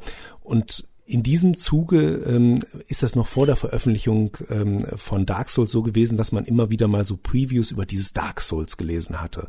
Ich war dann ähm, von den Previews, die immer betonten, wie schwer und äh, wie hart das Spiel ist und was man da für Skills mitbringen muss und dass es eigentlich unschaffbar ist, aber dass man es dann doch irgendwie am Ende schafft und äh, dass es dann eben auch seine volle Faszination entfaltet, eher so ein bisschen abgeturnt in dem Bereich und hat dann gedacht, ja okay, Ritter und so, das, das geht bei mir immer, da bin ich super anfällig für, aber dieser Schwierigkeitsgrad weiß ich nicht. Also das hatte für mich so den Charme von so einem, so einem Schulhofschläger, der auf der anderen Seite der, ähm, der Straßenseite steht und dann immer sagt, hey, hey, komm mal rüber, komm mal hier zum Spielen, da kriegst du sofort eine. Und ähm, da habe ich gedacht, na ja, also so so hundertprozentig appealing finde ich das jetzt nicht, aber äh, okay, macht ihr mal. Und äh, hatte das Ganze aber dann für mich gedanklich abgehakt gehabt. Ich habe gedacht, das ist ein Genre, das muss halt ohne mich stattfinden. Ähm, ich verstehe es halt nicht. Äh, so ein bisschen wie Sadomaso-Sex. Und ähm, danach habe ich dann aber durch das Gaming-Thema so angefixt, auch angefangen, Nerd-Podcasts zu hören und hatte damals den ähm, Game One Plauschangriff äh, regelmäßig gehört. Und in dem Game One Plauschangriff hatten sie eine ganze Sonderfolge Dark Souls und Demon Souls besprochen. Und weil ich den halt regelmäßig gehört habe, habe ich gesagt, ja gut, äh, komm, die The Thematik ist jetzt nicht so deins, aber den nimmst du einfach als äh, Podcast so mit. Und erst über diesen Podcast ist mir dann so richtig klar geworden, wo die Faszination dieser Spiele liegt, weil die das in dem Podcast halt sehr gut klar gemacht haben, dass es jetzt nicht ein unfairer, äh, absurder Schwierigkeitsgrad ist, der dann eben den, äh, den Skillspieler so völlig äh, glücklich stellt und alle anderen irgendwie fertig macht, sondern die haben sehr klar rausgearbeitet, dass das Spiel eigentlich nie unfair ist und dass du immer das Gefühl hast, es liegt halt an dir, ob du dich verbesserst oder ob du schlechter wirst, wenn es darum geht, einzelne Stellen des Spiels zu schaffen. Und dann habe ich das auch eher so als, als Herausforderung begriffen und habe gedacht, ach, das klingt aber dann auch wieder ganz interessant. Hab dann aber gedacht, ja gut, wenn ich jetzt auf die andere Straßenseite gehe und mir ein paar ins Maul zimmern lasse, dann fange ich aber auch ganz vorne an, dann nehme ich die große Runde und habe dann begonnen, Demon Souls zu spielen. Also Demon Souls war damals auch ähm, eben schon eine Weile draußen und auch in einem Sale damals auf der PS3 gewesen, weswegen ich da günstig zuschlagen konnte. Und ich habe Demon Souls tatsächlich sehr geliebt. Also Demon Souls ist auch das einzige Souls-Spiel, ähm, das ich wirklich komplett durchgespielt habe, was für mich ganz klar auch daran lag, dass ich bei Demon's Souls sehr starke End- und Zielpunkte hatte. Also ich habe an einem bestimmten Startpunkt begonnen und dann wusste ich halt, okay, du musst zu Punkt A oder B da hinten hin und alles, was auf dem Weg dazwischen steht, da liegt es an dir, ob du es schaffst, das zu überwinden. Und wenn du gut genug bist, dann wirst du da hinkommen. Aber dir ist jederzeit klar, wo du dich hinbewegen musst und wo du ankommen musst, um eben im Spiel weiter voranzukommen. Und ähm, das fand ich super. Also ich hasse in Spielen wenig mehr als dieses Gefühl, lost in einer Welt zu stehen und nicht so richtig zu wissen, wo ich, wo ich hin muss. Damals war dann auch der, der Benny von den Spielkindern relativ ähm, Demon Souls abhängig gewesen und hatte dann weil das dann tatsächlich schon eine ganze Weile ähm, äh, veröffentlicht war, die Dark Souls ähm, DLC-Version bekommen. Also ähm, ich weiß gar nicht mehr genau, wie der DLC hieß, irgendwie Abyss, sonst was. Und da gab es eben eine Komplettversion und äh, die war auch schon relativ günstig und die hatte er sich dann geholt und äh, mir auch ein Exemplar lieberweise zum Geburtstag geschenkt, worüber ich mich dann sehr gefreut habe, weil es damals halt genau in die Zeit fiel, als ich extrem Bock auf so diese, diese Souls-Geschichte äh, durch Demon Souls hatte. Und dann habe ich Dark Souls begonnen und äh, war im ersten Moment auch so ein bisschen enttäuscht. Also das lag für mich dann daran, dass das Spiel sich halt einen ja einen anderen Weg dann getraut hat zu gehen und zwar nicht mehr dieses gestreamlinete von A nach B gehen, sondern äh, du begannst halt in einer Open World und es war dir relativ selber überlassen, wo du lang gehst und ich habe den Fehler gemacht, dass ich dann beim Feuerschreien einfach in die falsche Richtung gegangen bin am Anfang und relativ schnell abgefuckt war, weil ich das Gefühl hatte, okay, hier auf der Route, die ich jetzt gerade begehe, komme ich nicht wirklich weiter und ich habe jetzt das Gefühl, das ist nicht so richtig klar, was ich jetzt machen soll. Und dann bin ich irgendwann erst auf die Idee gekommen, einfach mal in die andere Richtung zu gehen. Das war halt auch die äh, Richtung, die das Spiel quasi für, für Neulinge und Einsteiger halt vorsieht. Und das war dann halt auch der Weg, ähm, auf dem ich das Gefühl hatte, okay, jetzt geht's auch weiter. Trotzdem fand ich am Ende diese Open-World-Entscheidung für mich nicht so gut, wie ähm, dieses klare von A nach B kommen, weil man es in Dark Souls tatsächlich schaffen konnte, dass man irgendwo so im Nichts strandet und nie so richtig das Gefühl hat, geht es hier für mich weiter oder müsste ich da hinten weitergehen? Und ähm, teilweise ja auch ja Dinge dann an einem selber so ein bisschen liegen, wie man spielt. Also zum Beispiel, sag ich mal, die, die ganze Geschichte um Schandstadt rum da musst du ja auf die Idee kommen, dass du einen Schlüssel, den du an einer anderen Stelle äh, der Burg findest, ähm, durch, glaube ich, einen, einen Bosskampf, den du aber auch äh, relativ beiläufig aufnehmen kannst, dann auf einer Brücke hinten eine Tür öffnen wird, wenn du ihn einfach mal da reinsteckst äh, und das mal ausprobiert und dann eben sich erst ein, ein essentieller Teil vom Spiel ähm, erschließt, wo du dann runtergehen kannst und auch erst so weitermachen kannst. Und wenn du das halt nicht raffst oder die, die Tür nicht findest oder nicht auf die Idee kommst, die, diese Tür irgendwie nach so und so langem äh, Suchen einfach mal, mal äh, wieder anzugehen und in den Teil zu gehen, ähm, dann kommst du einfach nicht weiter. Und ähm, das fand ich immer so ein bisschen unbefriedigend. Also ich fand das einerseits bewundernswert, wie krass ähm, das ist, wenn man dann ähm, die was weiß ich, Leitern runterlässt oder irgendwelche ähm, äh, Tore öffnet und man dann diesen Aha-Effekt hat, ach da stand ich mal oder hier geht's durch, ach das habe ich ja gar nicht gedacht, dass ich schon wieder da stehe und das sind so Momente, wo ich denke, okay, das ist krass und da hilft halt diese Open World tatsächlich auch sehr. In anderen Momenten denke ich aber immer, hat ich hat es so ein bisschen dieses Gefühl von Lost äh, bei mir vermittelt, dass ich da ähm, so ein bisschen ratlos stand, wo ich jetzt als nächstes nächstes mit meinem dicken großen Schwert gebraucht werde. Und, er meinte nicht ähm, seine Waffe. Das fand ich dann ein bisschen schade, muss ich sagen, dass oh ich da yeah. bei Dark Souls ähm, dieses Gefühl nicht immer losgeworden bin. Nichtsdestotrotz ist das halt eine Spielreihe, der ich sehr, sehr dankbar dafür bin, dass sie halt diese, ja, wie soll ich sagen, diese, diese Spieltiefe wieder ähm, in Videospiele gebracht hat, weil es halt einfach auch zu der Zeit ein, ein gewisser Trend war. Ich gucke in deine Richtung Assassin's Creed, dass die Spiele einfach so völlig von selber spielen. Also du musstest nur einen Knopf ja, festhalten. Ist ja auch so gefühlt und äh, dann hat das Spiel das schon für sich geregelt und äh, du durftest dabei zugucken, aber du konntest halt das Spiel nicht wirklich verlieren. Und bei Dark Souls, ähm, was dann quasi das Prinzip aus Demon's Souls so in den Mainstream äh, gebracht hatte oder in die Mainstream-Wahrnehmung gebracht hatte, hattest du dann eben das äh, Gefühl, okay, es liegt halt wirklich an meinem Skill. Also wenn ich gut genug bin, dann schaffe ich das Spiel. Wenn ich nicht gut genug bin, dann, dann wird das halt auch nichts. Wodurch sich alles sehr, sehr, sehr befriedigend anfühlte, was du in dem Spiel erreicht hast, weil du wusstest, du hattest es dir halt verdient, diese Stelle zu sehen oder diese Stelle weiter ähm, zu gehen. Diese, diese Belohnung, die du dann dadurch empfindest, dass du diesen Progress sehr hart erkämpfen muss, der ist halt dann auch sehr, sehr viel größer, als es halt dann andere äh, Titel, die sich halt dann ähm, äh, den vermeintlich leichten Weg äh, wählen, dann, äh, dann an der Stelle eben so überlegen und denken, dass, dass du dann da stehst und sagst, ja, das hat mir ja gut gefallen, weil ich äh, bin ja da durchgerannt wie ein junger Gott. Aber am Ende ist es dann halt nicht so, nicht so befriedigend, wenn man sich das nicht erkämpfen muss, was man da hatte. Also am Ende muss ich dann sagen, haben die Leute tatsächlich recht gehabt, die gesagt haben, geh mal da zum äh, Schulhofschläger und hol dir ein paar ab. ähm, es, es hat einen glücklicher und Theater gemacht an der Stelle. So, ja, so kann man das, glaube ich, im Wesentlichen zusammenfassen und ähm, ich hoffe, ihr habt noch eine schöne Zeit mit dem Rest-Podcast und man hört sich sonst irgendwo bei Gelegenheit einfach nochmal. Tschüss. Tschö, Kai, Danke, vielen Kai. Dank. Und Danke, Kai. Super Einspieler. Da mein Internet abgeraucht ist, genau, wollte ich gerade fragen, gibt es jemand von euch, der noch irgendwas zum Einspieler sagen möchte? Oder? Ja, also definitiv das Thema Abkürzungen, da gebe ich ihm vollkommen recht. Dieses Gefühl, eine Leiter zu finden, die eine Abkürzung zu einem Leuchtfeuer freischaltet. Oder generell überhaupt ein Leuchtfeuer zu finden nach einem Höllengang, man nur noch kein, keinen Estus-Flakon mehr hat und äh, einfach nur noch sagt, bitte, bitte, jetzt nicht noch einen Gegner um die Ecke kommen lassen.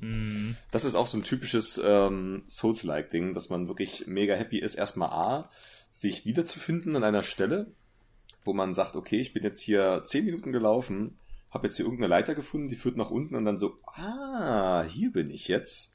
Also ich erinnere mich da zum Beispiel an ähm, ah, nach dieser Katze, nach dieser Grinsekatze könnte man schon sagen, wo Der du Wald. auch einen Schwur machen kannst. Der Wald, genau. ja. Hm. Da kann, da gibt es auch eine Leiter, ähm, wenn man halt reinkommt in diesen Wald, wenn du dich immer rechts halten würdest, nach unten. Und da kommst du dann, wo kommt man da an? Bei der Hydra kommt man, glaube ich, raus. Ja, bei der, Ja, ja, bei der Hydra. ja, stimmt, bei der Hydra, ja. Also so eine Sachen zum Beispiel, die, die irgendwie ganz geil sind. Ich meine, es ist jetzt nicht so abwegig, ist sowieso nicht, weil du könntest wahrscheinlich Dark Souls komplett 3D modellieren und dir als irgendwo hinstellen. Es ist ein fertiges System, es ist ein Ja, äh, da will ich kurz einhaken. homogener Komplex. Ich, ja. ich, ich bin mir nicht sicher, ob das offiziell ist oder nicht, aber ich glaube, es ist tatsächlich offizielles Artwork. Wenn du den Querschnitt von der Welt von Dark Souls ähm, dir nimmst, dann ist die aufgebaut äh, wie ein äh, wie, wie, wie, wie ein Kamin. Weißt du, unten wirklich in der Kammer, wo Gwyn sitzt und das Feuer befeuert, da ist wirklich die Feuerkammer und der Rest ist wie ein Schornstein, das schlingelt sich nach oben. Ich weiß nicht, ob das Fanart war oder offiziell, aber das ist mega geil gewesen. Weil es halt in der Lore und so weiter halt auch Sinn macht, ne? Das würde auf jeden Fall Ja, passen. also Ja. Also man muss es, also ihr habt es ja auch schon gesagt, aber ich möchte es auch einfach nochmal auf Band brennen. Also es ist einfach wirklich auch ein Meisterwerk äh, des, des, des Weltendesigns. Ne? Es ist also wirklich krass, was die Leute da geleistet haben, so eine Welt zusammenzuschachteln. Also ich kenne auch ehrlich gesagt kaum ein Videospiel, was äh, da mithalten Ja, kann. ja. Ich wollte es einmal gesagt haben. Gab es sonst noch was von Kai oder ähm, Ja, außer, ich hab's ja nicht gehört. Dass er, gerne, geil. dass er sich gerne von Schulhofschlägern jetzt eine reinhauen lassen möchte, äh, hat er mehr oder weniger, glaube ich, äh, alles nochmal zusammengefasst, was, was wir ja schon irgendwie gesagt haben. Ähm, das ist halt irgendwie, dass du ihm Dark Souls auch noch geschenkt hast, wenn ich das jetzt richtig verstanden habe. Das stimmt, ja, das stimmt. Ich erinnere mich. Aber wieder. Ähm, wenn ich das jetzt richtig verstanden habe, hat er nur Demon's Souls durchgespielt. Und das ist ja schon wieder äh, Sehr schade. Man sich ja, schon, ja, sehr schade, warum. ja, Weil ihm das Kai hat da so ein Pro Problem. Er bleibt irgendwie dann an einer Stelle, ich weiß nicht, ob er es erzählt hat in dem äh, Einspieler und, und, und kloppt sich lieber fünfmal mal durch dieselbe Stelle und levelt sich gemütlich auf und das macht ihn sehr, sehr glücklich. Ähm, Ähm, das Ja. Ding ist halt, ähm, da hat er etwas angesprochen, dass das Demon's Souls ein bisschen geradliniger ist, das stimmt auch, ne? weil du Mhm. ja da wirklich äh, dich in deine Level teleportierst und dann machst du da deine Action. Äh, und das hatten wir ja vorhin das Thema, dass Dark Souls natürlich äh, sehr viele unterschiedliche Wege dir anbietet. Und ich kenne das auch manchmal selber, ich kann ihn da nachvollziehen, dass ich manchmal so ein bisschen bin so, och, nicht noch ein Weg und ich will schon wissen, was da ist, aber ich weiß jetzt auch, dass es mich wieder vier Stunden kostet, bis ich wieder zurückkomme. Ja. Ich kann es also so ein Stück weit nachvollziehen, ähm, weil man möchte es natürlich herausfinden, was da ist, aber manchmal möchte man auch einfach nur Progress machen und nach vorne kommen.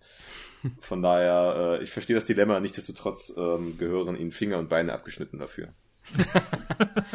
Ja, Ähm, Ich kann das Gefühl vor allem verstehen, wenn man ähm, irgendwann an dem Punkt ist, wo man eben diese ähm, die Fürstenseelen einsammeln muss.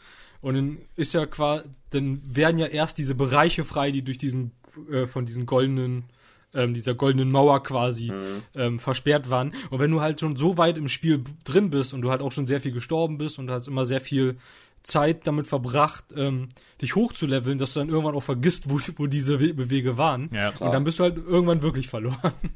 Ich habe zum Beispiel auch beim zweiten Durchlauf komplett vergessen, dass äh, direkt neben Anolondo so eine Tür ist. Ich hatte sie sogar noch gesehen, dann habe ich eine Weile gespielt und dann wusste ich irgendwann, ich wo muss ich denn jetzt hin? Ich weiß, dass ich jetzt, ich glaube, die Kristallwelt kommt dann danach. Ich weiß, dass ich da lang muss, Ach, ja, diesen komischen Weg mit diesem Eber, der dir der den Weg versperrt. genau. Aber ich habe es nicht gefunden. Ich musste dann wirklich googeln, weil ich es nicht mehr im Kopf hatte, dass an dieser fucking Stelle ja noch dieses blöde Tor ist. Ja. Äh, aber ja. Aber Benny, haben wir irgendwie, äh, ich, ich, ich habe das Gefühl, dass wir uns so ein bisschen allgemein rumhalten. Wollen wir irgendwas Spezifisches angehen? Irgendwie. Ja, ich habe noch genau eine, eine Sache zumindest, die ich zum Spiel noch äh, ansprechen möchte. Loot, also ganz ehrlich, wir haben zwar schon auch da ein bisschen drüber geredet, aber ich finde auch das ist was, was Dark Souls total vorbildlich macht. Also ich möchte es einfach nur einmal sagen, ähm, äh, wenn du jetzt irgendwie so ein Borderlands oder sowas, ich will jetzt auch Borderlands nicht so in Dreck ziehen, aber so Spiele, wo du einfach irgendwie das Gefühl hast, alle vier Minuten klickst du irgendwie dein Loot durch und, und äh, versuchst die neue, unbedeutende Sache durch die alte, unbedeutende Sache zu ersetzen. Jetzt hat man was gehört. Was meinst du? Du warst, wir haben gerade nichts von dem gehört, was du gesagt hast. Oh, okay. Dann, äh, aber die Hörer haben es wahrscheinlich gehört. Ähm, deswegen, ich habe über Loot angefangen zu sprechen, ähm, dass ich gesagt habe, so okay, das Dark Souls, das finde ich sehr, sehr vorbildlich macht im Vergleich zu, zu modernen Spielen oder was heißt modernen Spielen, es waren ja auch zeitgleich teilweise, aber sowas wie ein Borderlands oder sowas, wo du mit Loot überflutet wirst und nur eine über unbedeutende Sache durch die nächste unbedeutende Sache ersetzt. Furchtbar. Während du dich bei Dark Ja, Souls tatsächlich wirklich freust über alles, was du findest. Also alles, was irgendwo leuchtet oder da ist, ist auch irgendwie cool und bringt dich weiter. Und ich finde das auch so vorbildlich von dem Spiel. Ja. Auf jeden Fall. Also ich finde zum Beispiel, wir haben ja auch ähm, Neo gespielt, den ersten Teil, und da ist es halt genau das. Ne? Also wir haben uns dann irgendwann selber die Regel gesetzt zu sagen, wir machen unsere Ausrüstung erst nach, äh, neu, nachdem wir das Level beendet haben. Weil du kannst halt wirklich jede Sekunde nach jedem Kackgegner droppen acht Katanas, äh, fünf neue Helme, 30 äh, Eisen und was weiß ich. Und dann hast du auch noch 5 Milliarden Stats, irgendwie so plus 0,041 Prozent äh, mehr Schaden auf Genshi-Gegner, plus 4, 2, 3, ach, was weiß ich. Also Sachen, wo du dich so lange mit auseinandersetzen müsstest. Ich weiß gar nicht, wen das glücklich macht. Also ja, es gibt ja Loot-Shooter oder Loot-Spiele, das war eh noch nie so ganz meins. Aber ich bin da voll bei Benny, dass mich das eher abtönt, wenn ich voll gebumst werde mit irgendwelchen unnötigen Loot. Ähm, Ja. vor allem, wenn es dann mehr oder weniger eh das gleiche ist, das gleiche Schwert mit einer anderen, mit ein, zwei anderen Stats. Und bei Dark Souls hast du für gewöhnlich einfach komplett unterschiedliche Waffen einfach, Ja. die sich anders anfühlen, die sich äh, anders leveln lassen, die du anders äh, nutzen musst. Und das ist halt dann einfach viel geiler. Und damit habe ich das meiste eigentlich gesagt, was ich sagen wollte, warum ich das Spiel so liebe. Ähm, Gibt es noch jemand, der irgendwie da einen Punkt ergänzen möchte? Sonst können wir auch gleich mal zum kritischen Teil kommen, dass ihr sagt, was, was stört naja, euch eigentlich an Dark was ich Souls? noch, was ich noch wirklich liebe bei Dark Souls ist, das, das hast du vorhin so ein bisschen schon angerissen, ähm, ist das Thema, du beschäftigst dich damit nicht nur, wenn du es spielst, sondern auch darüber hinaus. Weil, ähm, wir hatten das vorhin nur ganz kurz gesagt, die Lore und so weiter, die ist ja echt interessant und die ist echt, äh, die ist herzzerreißend. Ich finde, alles, was in diesem Spiel passiert, ist einfach so traurig, ist so nihilistisch. Im Prinzip, jeder Charakter, den du in Dark Souls triffst, du weißt ganz genau, Junge, du hast richtig verkackt, dein Leben ist im Arsch. So jeden Charakter, jeden NPC, alle. Also alle, es, in Dark Souls passiert nichts Gutes. Nie, zu keiner Zeit. Alles ist, ist super traurig im Prinzip. Ähm, und ähm, das, das, das Coole dabei ist ja im Prinzip, dass so, so wie das Spiel an dich als Spieler, an deine Fertigkeiten mit dem Controller und deinen Fingern ähm, den Anspruch stellt, dass du dich damit auseinandersetzen musst, dass du wirklich auf hohem Niveau da äh, aufpassen musst, du musst konzentriert sein, du kannst da dich nicht zurücklehnen. Genau dasselbe erwartet das Spiel auch bei der Geschichte von dir, weil du dir ja jeden Storyfetzen und so weiter ähm, aus den Item Descriptions und so weiter selber zusammenlesen musst und du dann erst checkst, okay, der Charakter hängt mit dem zusammen, ach, und die sind sogar miteinander verwandt und die waren Gefährten und aha, okay, da gehört der hin und so weiter. Und äh, im Prinzip, ich glaube, wenn man das normal spielt, kann man gar nicht die, die Story in seinem gesamten Umfeld äh, verstehen. Man muss dann sich wirklich da durch ein Wikipedia klicken und Item Descriptions lesen und sich irgendwelche YouTube-Videos angucken von Leuten, die das für einen schon zusammengefasst haben. Ähm, ansonsten hat man da, glaube ich, wenig Chancen. Aber ähm, mal davon abgesehen, dass das halt auch wieder nochmal so den ein oder anderen Aha-Effekt hier bringt. So wie du es, so, wie du es bei einer versteckten Wand oder so einem versteckten Weg oder sowas hast. Und du das in der Story dann halt hast, aha, okay, so hängt das zusammen. Ähm, finde ich auch die Story an sich, selbst wenn die nicht so dahinter versteckt wäre, hinter dieser Mechanik, finde ich sie trotzdem noch super interessant und super schön. Also, Kriegen wir die Story denn Ja, dann- zusammen? also ich meine, äh, Das wollte ich aber Ich bin- ganz kurz bevor wir Ja. ja Entschuldigung nee bevor wir inhaltlich an die Story gehen wir ziehen jetzt den Punkt mit der Story einfach mal vor der der sollte eigentlich später noch kommen aber machen wir sehr gerne weil ich das auch sehr liebe vielleicht äh, also ich glaube wir kriegen sie gleich zusammen ähm, äh, ich wollte nur ganz kurz erzählen, auch wie Miyazaki wieder auf seinen Storytelling kam. Ich weiß nicht, ob das äh, müsste vielleicht auch bekannt sein, aber ähm, äh, er ist halt der Japaner logischerweise und er hat äh, englische Bücher, also englische Bücher, glaube ich, über das Mittelalter irgendwie bei sich gefunden als Kind und konnte die aber also sein Englisch war nicht gut genug, um die Bücher komplett zu verstehen. Aber er hat die Bücher trotzdem gelesen und hatte halt immer diese Lücken, die er in seinem Kopf füllen musste. Und da äh, ist ihm auch die Idee gekommen, eben Storytelling auch zu schaffen, äh, was auf der einen Seite eben grundsätzliche Fäden vorgibt vom Storytelling, aber auch dem Spieler den Platz lässt, zu sagen, okay, ich schließe mit meinem Kopf äh, die Lücken, äh, die da sind. Und das macht er, finde ich, auch sehr, sehr genial. Ähm, es ist ja nicht nur dass die, die Item-Beschreibung, die irgendwie einem was erzählt, es sind dann die NPCs, die man in der Welt trifft. Äh, Das Problem ist, man trifft sie ja nicht, äh, bei anderen Videospielen ist das ja oft so aufgereiht, dass man tatsächlich dann Charaktere trifft, wenn man sie auch von der Erzählung her treffen sollte. Das Problem bei Dark Souls ist, je nachdem, wo lang du läufst, äh, triffst du Leute zum völlig falschen Zeitpunkt. Das ist also eher ähm, die Erzählung, wie wir in unserem richtigen alltäglichen Leben Dinge wahrnehmen. Wir treffen halt bestimmte Leute und wenn wir Glück haben, gibt uns Person XY eine Information, aber wenn wir Pech haben, treffen wir eine andere Person nicht, die uns die, die vollständige Information gibt, sodass wir das verstehen können, was wir haben. Und deswegen ist das alles sehr, sehr verwirrend, was wir bei Dark Souls erleben. Und dann ist neben dieser, also diesen beiden Komponenten, das heißt Item-Beschreibung, NPCs, die wir treffen, haben wir dann auch noch äh, Umgebungserzählung, also das heißt, wie Dinge platziert sind, äh, die uns noch Sachen erzählen. Und das Ganze macht das super genial, aber und da gebe ich halt Bacon und äh, Sefis recht, das ist sehr, sehr unverständlich. Ähm, also niemand würde das beim ersten Mal einfach so checken. Ich glaube, selbst wenn man die Item-Beschreibung liest, checkt man es nicht beim ersten Mal. Ähm, und ich glaube, der Taco hat sogar vorbereitet, um mal zu erzählen, dass, äh, worum es grundsätzlich bei Dark Souls geht. Ich weiß nicht, Taco, möchtest du das tun? Ähm, Oh, soll ich das jetzt einfach, soll ich das durch, jetzt alles vorlesen einfach? Oder soll ich das? äh, du kannst es auch, äh, erzähl es aus dem Arsch raus, locker, lustig. bau, bau Arsch. zwischendurch noch so ein paar unpassende Witze mit rein. Ja, könnt- so. könnt- könnt- Was haben Artorias und ein Wolf gemeinsam? Äh, äh, so eine Sachen. zum Oder Beispiel. könntest, könntest du vielleicht anstelle von Dark Souls, weil wir jetzt immer wieder Dark Souls hören, könntest du vielleicht ein anderes Wort nehmen, zum Beispiel Ninja Report. Können, können wir vielleicht einfach, kannst du uns vielleicht einfach die Story des Ninja Reports erklären? Oh Mann. Ja, also das, das Ding ist halt, dass das ja, ne, wie ihr schon sagt, so über, über Charaktere und so weiter ähm, erzählt wird. Ich glaube, es macht vielleicht erstmal Sinn, einfach mal die grobe Geschichte einfach mal anzureißen. Ähm, weil es wird ja auch schon zum Teil im Vorfeld erzählt im, im Vorspann, ähm, dass am Anfang gab es halt quasi das Zeitalter der Alten. Und da ähm, war die Welt quasi einfach nur in Dunkelheit gehüllt und das Einzige, was es gab, waren halt unsterbliche Drachen. So, irgendwann entstand halt auch das Feuer und äh, mit dem Feuer haben sich quasi vier Seelen ähm, gebildet, die äh, verschiedene Charaktere innerhalb des Spiels quasi an sich genommen haben. Ähm, unter anderem eben auch Gwyn, also der, einer der Endgegner. Und ähm, dann gab es einen Pygmy, das ist quasi, ähm, den sieht man, glaube ich, in Dark Souls selber nicht. Ähm, zumindest in Dark Souls 1 nicht. Oder später, weil, Genau, also wahrscheinlich Ja, ist es Manus, ja. also ähm, ja, genau. Also nicht, nicht in seiner, ich sag mal, wahren Gestalt. Ähm, aber der war quasi Besitzer der, des, des Ninja Reports. und er hat, er hat mit dem Ninja Report quasi die, die Menschen erschaffen. Oder das, was man als äh, Menschen nennen würde.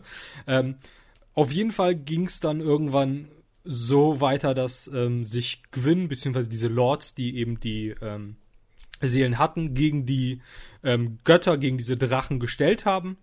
Ähm, und äh, um die zu besiegen, hat sich quasi ein weiterer Drache, nämlich Sif, der äh, schuppenlose Drache, gegen die gestellt und quasi das Geheimnis der Unsterblichkeit der Drachen verraten.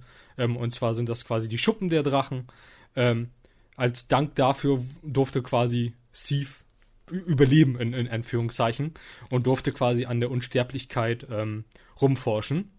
Ja, irgendwann ähm, brachte quasi das Zeitalter des Feuers an, äh, mit Gwyn und den, den ganzen anderen Göttern. Ähm, allerdings gab es halt eben auch noch den Ninja-Report. und mit dem Ninja-Report ähm, wo, kam quasi die Dunkelheit ins Land. Ähm, und der Ninja Report hatte quasi. Ähm, Verdammt, sag wieder Dark Souls, bitte. und die Dark Souls hatte quasi die Eigenschaft, dass diese ähm, quasi immer größer wurde, immer stärker wurde, weil sich die Dunkelheit quasi innerhalb der Menschen ausgebreitet hat, während die, ähm, die anderen Flammen, die anderen Seelen ähm, quasi immer schwächer wurden. Ähm, um das zu verhindern, wollte Gwyn quasi den, diesen ähm, Pygmy, quasi diesen ersten Mensch töten. Ähm, hatte ihn zwar auch umbringen können oder ihn erledigen können, besser gesagt. Äh, es war aber zu spät. Ähm, und um quasi zu verhindern, dass diese erste Flamme, ähm, die quasi dieses Zeitalter des Feuers äh, gestartet hat, ähm, um zu verhindern, dass die erlöscht, hat er sich quasi selber ähm, seinen Körper quasi als äh, Brennstoff, als ähm, Treibstoff für die Flamme angeboten. Und er ist quasi der Hüter der, der, der, der Flamme. Ähm, allerdings äh, weiß er auch, dass er nicht ewig dieser, ja, der, der die Flamme an Leben erhalten kann. Ähm, und deswegen kam er halt mit dem Plan auf, also ganz rudimentär, äh, rudimentär, dass eben diese ähm, Undead, also quasi diese, den wir auch spielen, ähm, mehr oder weniger dazu gebracht werden, auf eine beschwerliche Reise zu gehen, ähm, verschiedene Herausforderungen zu meistern, um eben irgendwann stark genug äh, zu sein, um den Platz von Gwyn ähm, einzunehmen und dann entweder, und das ist eben der Plan der, der Götter, ähm, die, ähm, die Seele oder die Flamme weiter ähm, lodern zu lassen und eben weiter das Zeitalter des äh, Feuers ähm, aufrechtzuerhalten. Oder was man eben ähm, dann bei Dark Souls auch äh, machen kann, ähm, die Flamme äh, erlöschen lassen kann und dann beginnt quasi das Zeitalter der Dunkelheit und damit ähm, das Zeitalter der Menschen. Ähm, ja, und man selber ist quasi äh, auf diesem Weg und erfährt quasi erst durch dieses Spiel wirklich, dass man eigentlich nur von den, äh, von den Göttern oder von Gwyn quasi gelenkt wird. Und man muss quasi für sich selber entscheiden, ähm, will man jetzt verhindern, dass die Dunkelheit, dass das Zeitalter der Dunkelheit einbricht, oder würde man damit eigentlich nur das Unvermeidbare in die Länge, ähm, in die, in, also verzögern und sagt man, okay, wir beenden jetzt einfach das Zeitalter des Feuers und äh, man wird quasi zum, zum Lord der Dunkelheit, mehr oder weniger. Danke dir. Das, also ich glaube, es gibt nur eine Kleinigkeit, die man vielleicht erklären muss, wenn Ja. man jetzt irgendwie Außenstehender ist. Ich glaube, wobei, wenn man Außenstehender ist, ist einem jetzt schon der Kopf Ja, geplatscht und man das- ist raus. Aber, ähm, aber es gibt so drei Zustände, die man haben kann durch die Dark Soul. Also entweder ist man quasi menschlich äh, oder man ist quasi untot oder es gibt noch den Zustand, wenn man vollkommener Verzweiflung geraten ist, dann, dann wird man hollowed. Ähm, und, und dann ist man quasi, hat man auch, äh, also ist man in so einem Zustand des vollkommenen Wahnsinns. Die meisten Lebewesen, die wir antreffen in, in Dark Souls, sind tatsächlich und auch Gegnertypen sind hollowed geworden, also in diese vollkommene Verzweiflung eben abgedriftet. Ähm, Ja. Man, genau, man Cool. muss, man muss Äh, ich was man natürlich noch äh, hervorheben muss, ist, ähm, weil Gwyn kommt so rüber wie so ein netter Typ, der doch eigentlich nur alle retten will. Nee, Gwyn ist der, ist, glaube ich, der größte Hurensohn in der gesamten Story.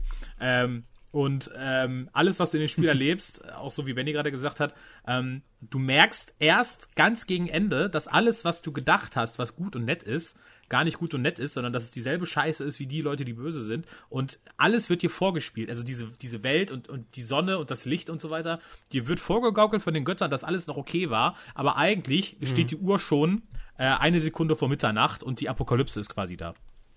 Ja. Ja, absolut. Äh, das, äh, aber jetzt, jetzt kann ich endlich zu Gregor zurückkommen. Vielleicht, also, äh, weswegen ich ihm so ein bisschen widersprechen würde. Wir wissen gar nicht, ob das wirklich Gwyn ist, gegen den wir kämpfen. Also es könnte sein, also das ist ja das Coole bei Dark Souls, dass es auch hier wieder integriert, dass äh, ganz, ganz viele Spieler losziehen und nur der, der den Weg schafft, ist der Auserwählte. Äh, und selbst wenn wir uns quasi für die Flamme opfern, kann es ja sein, dass irgendwann wieder jemand kommt und in diesen Kreislauf eintritt. Also dass äh, die ganze Spiellogik innerhalb der Story auch funktioniert. Ähm, auch das Sterben und Wiedergeboren werden macht ja Sinn innerhalb der Story. Und wer sagt uns, äh, dass wir wirklich gegen Gwyn kämpfen und nicht gegen einen, einen Untoten, der Gwyns Platz schon längst ersetzt hat? Um diese These jetzt auch noch ein bisschen zu belegen, ähm, weil sie ja so ein bisschen bodenlos erstmal ist. Ähm, wir haben ja Anno Londo gesehen und äh, da wohnen Götter und das ist alles im Riesenformat und wenn wir vor Gwyn stehen, ist das eigentlich ein ziemlicher Zwerg. Also es, ich meiner Meinung nach spricht nicht viel dafür, dass wir gegen den wirklichen Gwyn kämpfen, sondern wahrscheinlich nur gegen irgendeinen Spieler, der eben schon seinen Platz eingenommen hat äh, und damit die erste Fl äh, Flamme weiter brennen lässt. Und deswegen finde ich es auch in Ordnung, dass man ihn einfach parryen kann. Also und es kommt noch ein zweites Argument, warum ich es auch in Ordnung finde. Ich finde es auch ganz geil, dass der Spieler einfach belohnt wird dafür, wenn er so eine Mechanik gelernt hat. Ich habe sie zu dem Zeitpunkt übrigens noch nicht gelernt gehabt. Ähm, und dann muss man sich richtig den Arsch aufreißen, lieber Gregor. Ähm, und weil du ein geiler Typ bist, äh, wurdest du vom Spiel belohnt und hast quasi einen einfachen Endkampf bekommen. Aber ähm, ja, das wollte ich nur mal eben noch äh, ergänzen zum Also ich, ich finde ich, ich kann das auch verstehen, weil Videospiele haben generell so das Problem, dass die Endkämpfe immer lame sind. Also ganz ist bei ganz vielen so. Haben wir, glaube ich, auch schon öfters drüber gesprochen, entweder hier bei uns im Podcast oder bei euch im Podcast. Ähm, Endkämpfe sind immer schwierig, ähm, die sind selten gut.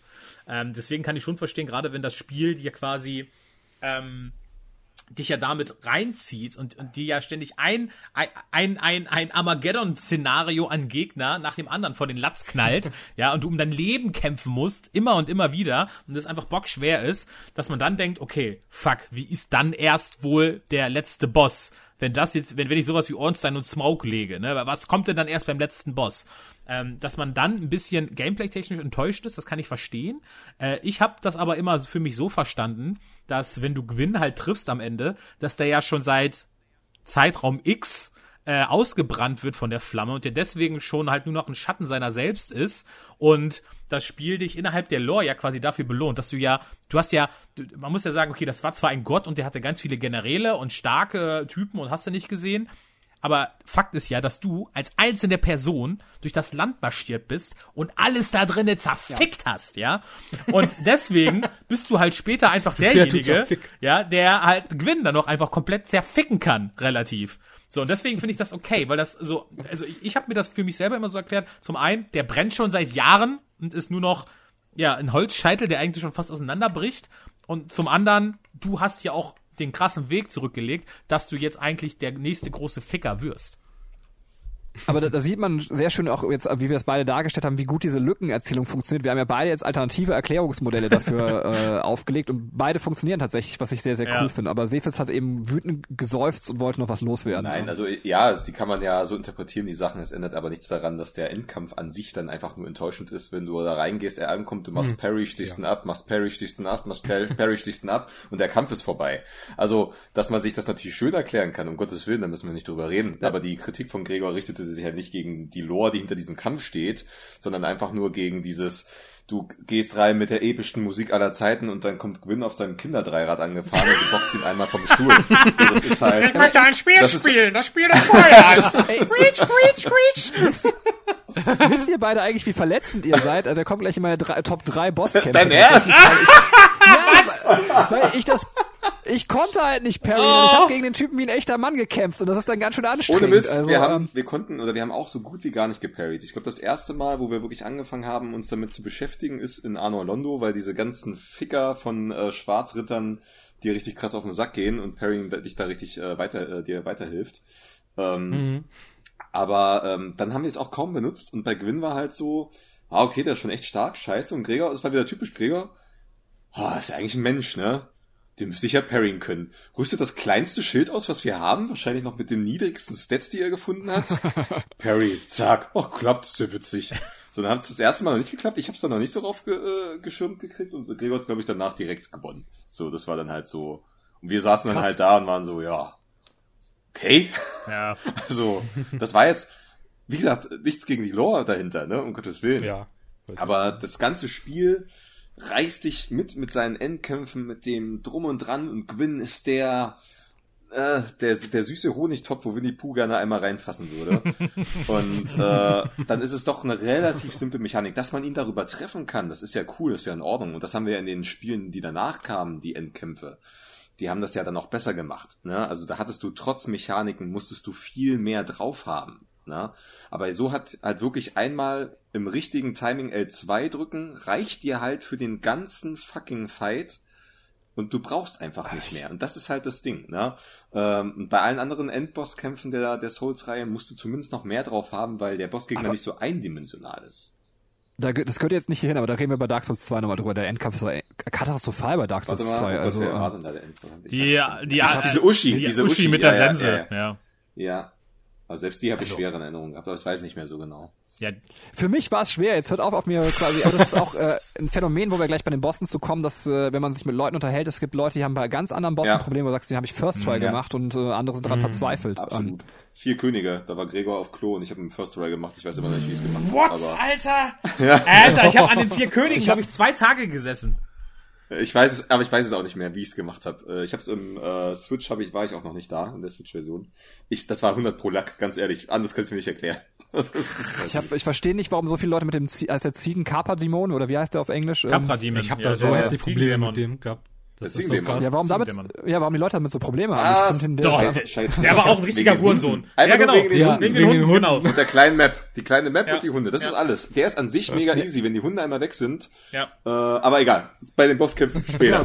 genau, kommen wir gleich zu. Ähm, äh, ja, jetzt bin ich völlig raus. Ach ja, wir waren bei der Lore Ja. eigentlich. Äh, über Siegmeier wollte ich noch sprechen. Ich weiß nicht, gibt's jemand, der Siegmeier, ich kann es gerne sonst erzählen, aber jemand, der kurz Siegmeiers Geschichte Erzähl mal erzählen kann, ruhig. haben auch mal ein Exempel. The Sun und erzähl's. Ähm, genau, also äh, eigentlich relativ simpel. Es ist ein Mann, äh, der quasi, äh, seine Frau ist verstorben und er hat noch eine Tochter. Und äh, der zieht los aus seinem Land, um nochmal ein letztes Abenteuer zu erleben. Und äh, man als Spieler trifft diesen netten, dicken Onkel in seiner Zwiebelrüstung quasi immer wieder in den verschiedensten Situationen. Das erste Mal, äh, wo er vor Sans Fortress quasi äh, vor einer verschlossenen Tür sitzt. Und äh, man hilft ihm eben genau diese Hindernisse alle zu überwinden. Und eigentlich hat man ja als Videospieler so das Gefühl, ich tue was Positives für den. Ähm, das Problem ist ja, dass seine Motivation, die ihn gerade noch irgendwie so äh, am, am menschlich sein hält, äh, eben diese Abenteuerlust ist. Und das führt dazu, dass man irgendwann, wenn man seine Quest dann verfolgt, das ist mir beim ersten Mal übrigens auch nicht gelungen, ähm, weil man eben die NPCs an verschiedenen Orten trifft. Wenn man sie aber bis zu Ende verfolgt, gibt es einen Moment, wo er in so einer äh, Suizidmission quasi sich für einen einsetzen will. Und wenn man ihn dann aber rettet, ähm, führt das leider dazu, dass dieser Typ komplett verzweifelt und eben in den Zustand Hollowed übergeht. Ähm, sonst würde er es auch tun, weil er einfach getötet wird in dieser Suizidmission. Ähm, und das führt dazu, jetzt kommen wir an den Ort des Aschesees, äh, von dem Bacon quasi so viel erzählt hat. Äh, äh, dort trifft man dann eben seine Tochter, die aufgebrochen ist, ihn zu suchen und letztendlich ihren eigenen Vater dann töten musste, weil er in dem Zustand äh, der Hülle geraten ist.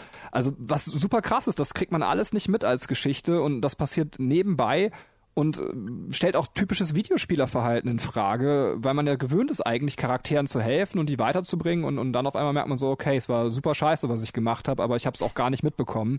ähm, und das macht Dark Souls an so, so vielen Stellen. Ähm, ja, ich weiß nicht, ich hatte noch jemand ein Beispiel rausgesucht. Äh, Artorias hat mir mal überlegt, äh, kurz mal so eine Geschichte zu erzählen, die da passiert. Ja, äh, also Artorias ist mein absoluter Lieblingscharakter in ganz, ganz, ganz Dark Souls. Ich, ich mag den so gern. Ich habe auch meine Artorias-Figur hier äh, bei mir im Regal stehen. Ich, ich liebe sie sehr. Ähm, nicht nur, weil Artorias komplett äh, inspiriert ist von, von Guts aus Berserk, also dem, dem Protagonisten des Manga. Ähm, der ist äh, also wirklich, wenn man Berserk nicht kennt und man Berserk dann liest und dann zu einer bestimmten Stelle kommt, dann merkt man, okay, fuck, das ist, das ist Artorias, beziehungsweise andersrum. Als ich Artorias das erste Mal gesehen habe, habe ich gedacht, wow, okay, das ist Guts. So, Ja, also ähm, man muss aber auch so dazu sagen, dass Dark Souls einfach eins zu eins, also nicht eins zu eins, aber schon an extrem Ja. vielen Stellen von Ja. Berserk inspiriert ist. Und da machen die auch kein Geheimnis draus. Nee, das haben die auch immer klar kommuniziert und äh, machen das ja. Es gibt ja auch von Berserk keine guten Videospiele. Deswegen ist für mich Dark Souls das beste Berserk-Videospiel, was es gibt. ähm, äh, also ja, das stimmt schon. Also ganz viele Gegnertypen, ganz viele Or Landschaften und so weiter, alles ist inspiriert von Berserk. Da ist schon sehr viel dabei. Ähm, aber Artorias, finde ich, ist ein super tragischer Charakter, weil dir äh, dir wird im Prinzip in der Lore erklärt, weil diese Dunkelheit, die war nicht, die war nicht, die ist nicht das erste Mal da, äh, die war nämlich schon mal da. Und da gab es einen, einen wackeren, unfassbar krassen Helden, das war nämlich Artorias. Und Artorias ist alleine, ja, Last Man Standing quasi, ist er äh, runterge, vor, vor vielen hunderten Jahren runtergegangen ähm, in diese Dunkelheit, in dieses Loch, um da zu kämpfen.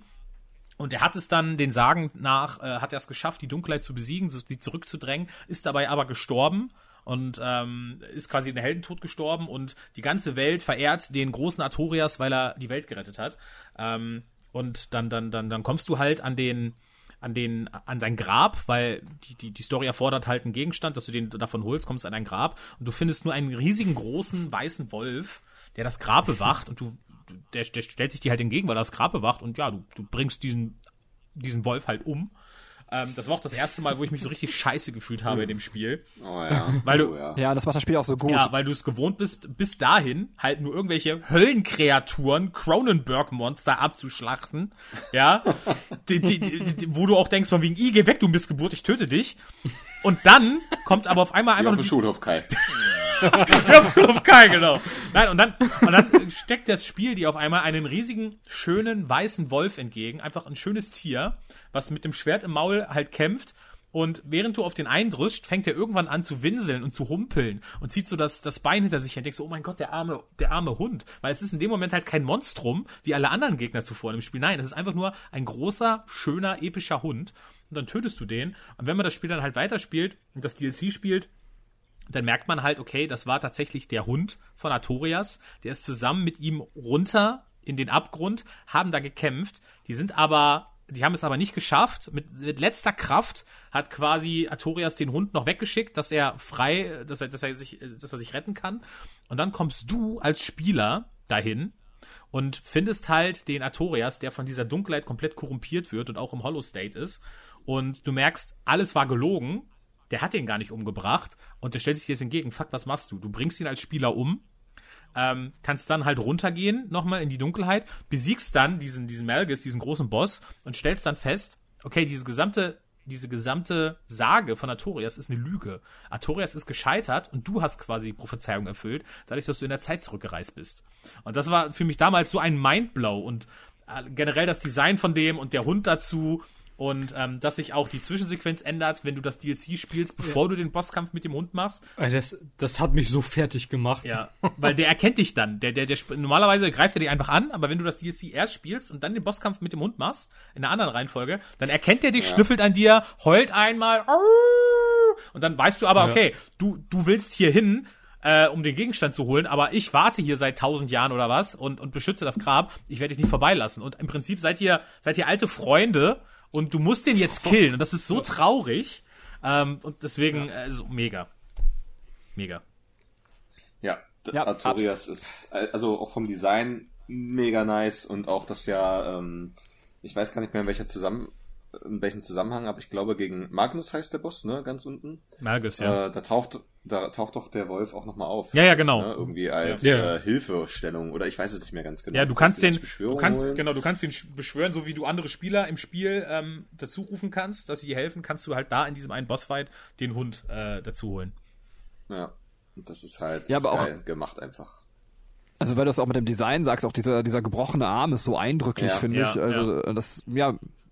Und das kam ja auch in einigen Einsperren rüber. Das ist generell die Stärke von Dark Souls, ist auch das, das Figuren- und Gegnerdesign, muss man auch mal ganz kurz. Das erzählt eben auch so viel. Ähm, und ist immer spannend, was man da wieder also sieht und welche Kreaturen man begegnet. Also ich weiß nicht, ob es euch da auch so ging, dass man so in Ja. die nächste Ecke lief und so, krass, ähm, das gibt's Ja. auch noch. Ja, lass uns Das doch ist mal. Halt, es ist selten ohne, äh, sorry, sag mal ganz kurz, ist selten ohne Sinn und Verstand. Also ganz oft werden Sachen eingebaut, die einfach noch irgendeinen Hintergrund haben, warum das Mhm. so ist. Äh, oder mein Lieblingsbeispiel, äh, ich weiß gar nicht, war das Dark Souls 1, die auch schon diese kleinen äh, Frösche mit den oder? Augen, die keine Augen sind? ja, ja, die Basilisken. Das Ja, sind Basi ja. ja. sind ba Basilisken. Ja, ja, genau. ja, ja, ach ja, die sind ja unter anderem auch in, in dem Baum drin, ja. Also das war also auch so Kleinigkeiten, wenn man sich mal später mit beschäftigt, äh, woran da so alles gedacht wird, damit das auch wirklich so alles Sinn ergibt irgendwie. Es ist äh, herrlich. Ja, aber das ist auch so eine krasse, Entschuldigung, das muss jetzt, aber das hat hat's bei mir getriggert, so eine Hurensohn-Mechanik, dieses verflucht werden. Ja. Ähm, übrigens war es, glaube ich, in den ersten Versionen so, dass man, äh, wenn man mehrfach verflucht wurde, wurde quasi die, die Leiste weiter konsequent halbiert, ähm, was auch super krass ist. Das haben die zum Glück irgendwann dann nachgepatcht. Ähm, und aber diese Verfluchtmechanik, also dann hat man nur noch die halbe Lebensleiste und die geht einem schon ziemlich auf den Sack, weil die macht einen echt fertig. Aber dann stellt man ja im Laufe des Spiels irgendwann raus, dass sie auch noch eine Funktion hat. Und zwar, wenn man dann eben gegen die Geister kämpfen möchte, Ja. dass das dann erst möglich ist, wenn man verflucht Ja. ist. Ähm, super abgefahren. Ja.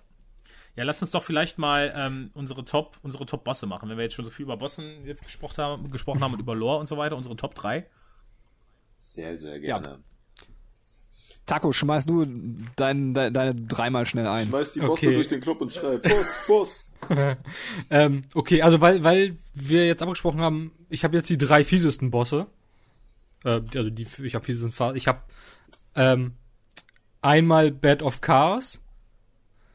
Mhm. Dann habe ich die Four Kings. Und dann habe ich den ersten Ziegendämon. Sehr gut. Bed, Bed, of, Bed of Chaos war doch ähm, ja, das, das wundert dieses, mich. dieses Ding, das war doch einfach Ja. nur durchrennen durch das Geäst und äh, drinnen, Ja. drinnen dieses komische Vieh töten. Ja. Ja, Genau, genau. das so ein, Was so hatte ein ich- Gimmick-Bosskampf eigentlich. Was hat dich da fertig Genau. gemacht? Also warum das? Ich habe es, nie- ich habe es nie geschafft, ähm, diese beiden ähm, Schutzdinger zu zerstören, bevor irgendwie alles einge, ge, ähm, gebrochen ist. Also er hat es immer geschafft, mich quasi ins ins Nichts zu schlagen. Aber pass auf, Immer und immer wenn, wieder. wenn du Tatsache sagst, hilft auch da, dass das Universalmittel Bogen übrigens. Also Bogen Ja. hochgezielt, ich glaube Ja. zwei, drei Treffer, das Ding ist halt down. ja, weil du jetzt gerade, ich, ich will jetzt eigentlich nicht unsere Runde unterbrechen, aber es passt gerade so perfekt. Wollen wir vielleicht den Einspieler von Shizo aus meiner Community hören? Weil der, der, hat- der, hat- Ja, der hat auch gerne. was äh, zum Bed of Chaos zu sagen. Also jetzt hier Okay, ja. der, der Einspieler aus meiner Community von Shizo. Moin Moin und hallo zusammen. Hier spricht Shizo aus dem Hufflepuff und Bacon. Und ich darf heute einige Worte über eins meiner absoluten Favorite Games verlieren. Und zwar Dark Souls. Dark Souls ist ein absoluter Meilenstein der Spielgeschichte. Dark Souls war so einzigartig in seiner Machart, dass wie viele Spiele versucht haben, diese zu kopieren. So lange, bis man irgendwann von einem ganzen Genre der Souls-like-Spiele gesprochen hat. Leute, was ist das Ding für ein Brett? Ohne Witz. Ich weiß, also ich weiß, dass Demon's Souls durchaus vor Dark Souls da war und quasi damit allem angefangen hat. Aber das war so nischig, da hat noch kaum jemand wirklich drauf geachtet. Und mit Dark Souls kam erst der Riesenerfolg. Und hey, ich bin ehrlich zu euch. Bei meinem ersten durch, oder besser gesagt, meinem ersten Versuch, Dark Souls zu spielen, äh, ja, ich habe das Asylum gemacht, ich habe den Dämon gelegt, ich habe vorne, vorne, von vornherein gewusst, dass die Bosse sackschwer sein sollen, war stolz auf mich ohne Ende. Komm an den Feuerbandschrein, renn Richtung Skelette, sterbe 50 Mal, Auch denk mir, jeder, ne? fuck it, mach das Spiel aus und hab's, glaube ich, ein Jahr nicht mehr angefasst. Aber dann, Leute, oh Mann, aber dann, als ich dem Ganzen noch mal eine Chance irgendwann gegeben habe, dann war ich drin. Dann war ich absolut drin. Ich habe dann auch letztendlich den richtigen Weg gefunden, den man gehen muss vom Feuerbandschrein aus. Aber Mensch, ich war direkt hooked. Ich habe mich da durchgequält, durch jede Passage. Ich habe das Spiel verflucht. Ich habe es gehasst. Ich habe es geliebt. Es, es kann mir keiner sagen, das Gefühl, das man hat, wenn man einen verdammten Capra-Dämon endlich besiegt, weil er einfach so verfickt unfair ist mit diesen Dreckshunden. Ich meine, was soll das? Warum stellt man noch zwei Hunde da rein? Das Spiel will einen doch nervlich an die Grenzen bringen. Und dann geht das Spiel auch noch hin und heuchelt einem diese Momente vor, in denen man denkt, jawohl, jetzt bin ich drin. Ich bin im Gameplay, ich kenne die Gegner, ich weiß, wie ich mich zu verhalten habe und wird kurze Zeit wieder auf den Boden der Tatsachen zurückgeholt und das Spiel sagt, nope, tust du nicht. Tust du nicht, du Idiot. es hat es angefangen. Und bei mir war der erste Moment, der mich so richtig hart in die Eier getroffen hat, der Moment nach Sensfeste. Oh Mann, Sensfeste. Ich meine, come on, das Ding war darauf ausgelegt, es auswendig zu lernen, in denen man unzählige Male stirbt und beim jedem neuen Start ein paar Meter weiter kommt, ein Raum weiter, zwei weitere Gegner besiegt und dann wieder schön von hinten gefistet wird. Und dann noch dieser Dick-Move, das Bonfire auf der Spitze so dreckig zu verstecken. Man muss eine Mauer runterfallen. Ja. Da guckt doch kein Mensch. Kann mir keiner erzählen, dass jemand, der es nicht wusste, das Bonfire von allein gefunden hat. Und wenn was wirklich ein lucky Zufall. Es war einfach verdammtes Glück, das Ding zu finden. Und nachdem ich dann den Eisengolem besiegt habe und gedacht habe, yes, ne, hier kann ich's, ab hier bin ich drin, jetzt kann nichts mehr kommen. dann kommt Anor Londo. Anor Londo. Die güldene Stadt des Sonnengottes Gwyn. Ey Leute, wollt ihr mich verarschen? Da stehen Bosse auf einer Brücke rum. Als normale Gegner. Die kommen einfach angejumpt. Das interessiert die nicht. Du bewegst irgendwelche Hebel, bewegst irgendwelche Treppen, gehst die Treppe hoch, boom, Gargoyle. Äh, nee. Willst über ein paar äh, Dächer laufen, boom, Archer-Schützen. Diese ver roten Silberritter mit ihren langen Bögen. scheiß Schützen. Ich ne? könnte Ja, ausrasten. Und das kleine Kirschlein auf dem Sahnehaufen eures Anolondo-Bechers besteht aus zwei Bossen, Ornstein und Smau. Da aber sehr wahrscheinlich einige unter euch Vietnam-Flashbacks bekommen, wenn ich über diesen Bosskampf rede, lasse ich es einfach. Ich meine, ich habe meinen Punkt deutlich gemacht. Und genau das, genau das ist es, was man beim Spielen von Dark Souls fühlen will. Schmerz. Unendlichen Schmerz. Aber noch viel mehr das Erfolgserlebnis, das man hat, wenn man es denn endlich geschafft hat. Das, das, das ist nicht einfach nur so, ja, hier ein kleines Goodie, hast du toll gemacht, hast einen Boss besiegt, es geht weiter. Nein, es ist einfach ein brachial geiles Gefühl, wenn man endlich als kleiner Untoter Wicht diese gigantischen Halbgötter in den Tod metzelt. Aber nicht nur gameplay-technisch will Dark Souls dir die Hölle heiß machen.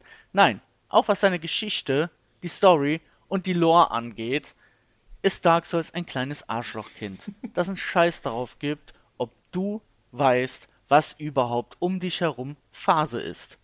Denn wenn du verstehen willst, was überhaupt hier passiert, dann musst du dir auch die Arbeit machen, jeden winzigen Brotkrumen zu finden, der es dir erzählt. Und diese Abermillionen kleinen Teilchen findest du nur in deinem scheiß Inventory. Jedes Item, jede Waffe, jede Seele, alles was du kriegst, hat immer so einen kleinen drei bis vier Zeiler als Itembeschreibung stehen. Und da findest du die Geschichte. Und die musst du dir mühselig zusammenflicken. Und selbst wenn man das schafft, gibt es hier und da immer mal wieder Lücken, die einfach nicht zu 100% geklärt sind.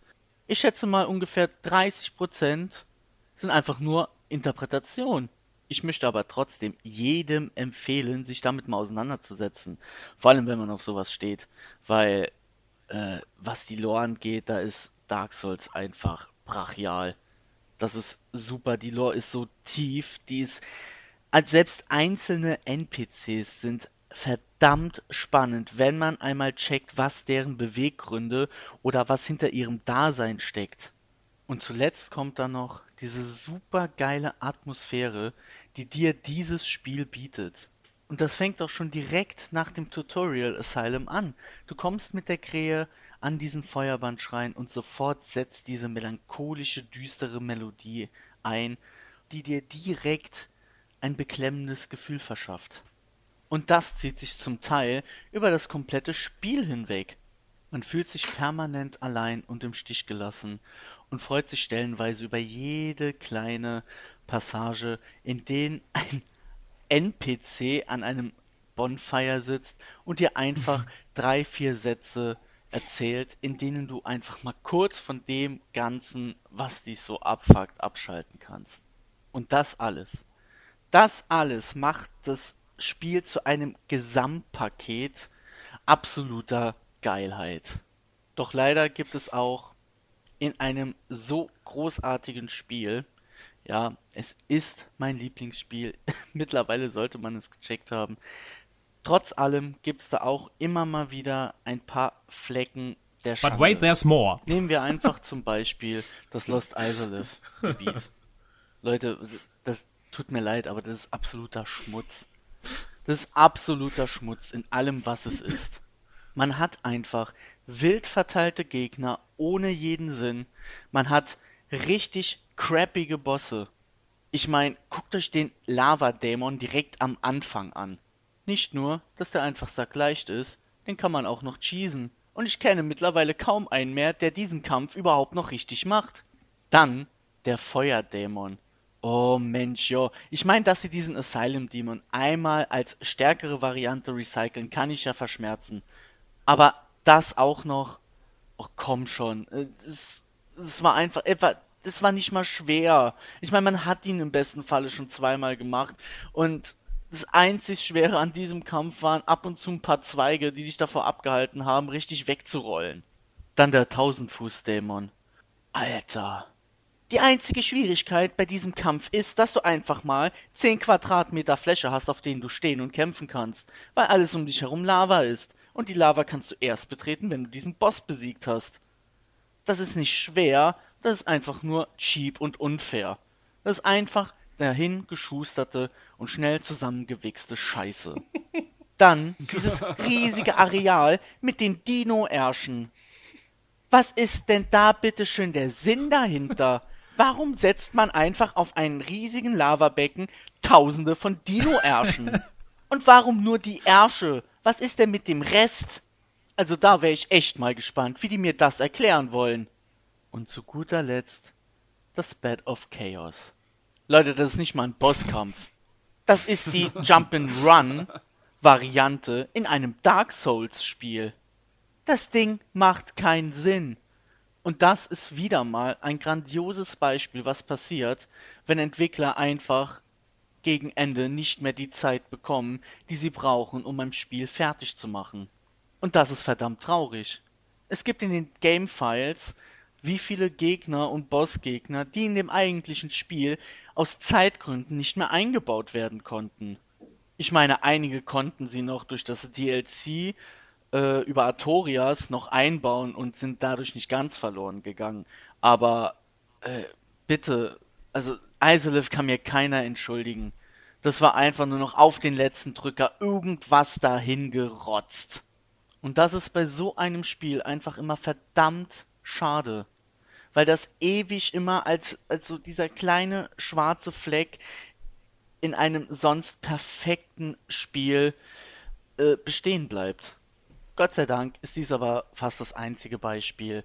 Und Dark Souls ist und bleibt einfach grandios. Und hey, wir haben ein kleines Trostpflaster dafür bekommen. Das DLC war einfach der Hammer. Die Geschichte um Matorias ist einfach super spannend. Und noch dazu bekommt man die Möglichkeit, seine Schandtaten wieder gut zu machen, indem man Sith, den man eigentlich als Boss besiegen muss, vor den Monstern rettet. Aber abgesehen von dem Fakt, dass wenn ich jetzt über den Wolf Sith spreche, mir vielleicht nur ein bisschen die Tränen kommen, bin ich schon etwas über meine Zeit hinaus, um es langsam zum Punkt kommen. Also abschließend für alle. Dark Souls ist geil, Dark Souls ist super, spielt Dark Souls, kommt mir bloß nicht mit dem Argument, dass es euch zu schwer ist, weil wenn Dark Souls für euch zu schwer ist, seid ihr einfach zu schwach. Und somit gebe ich zurück an den Stammtisch. Ciao!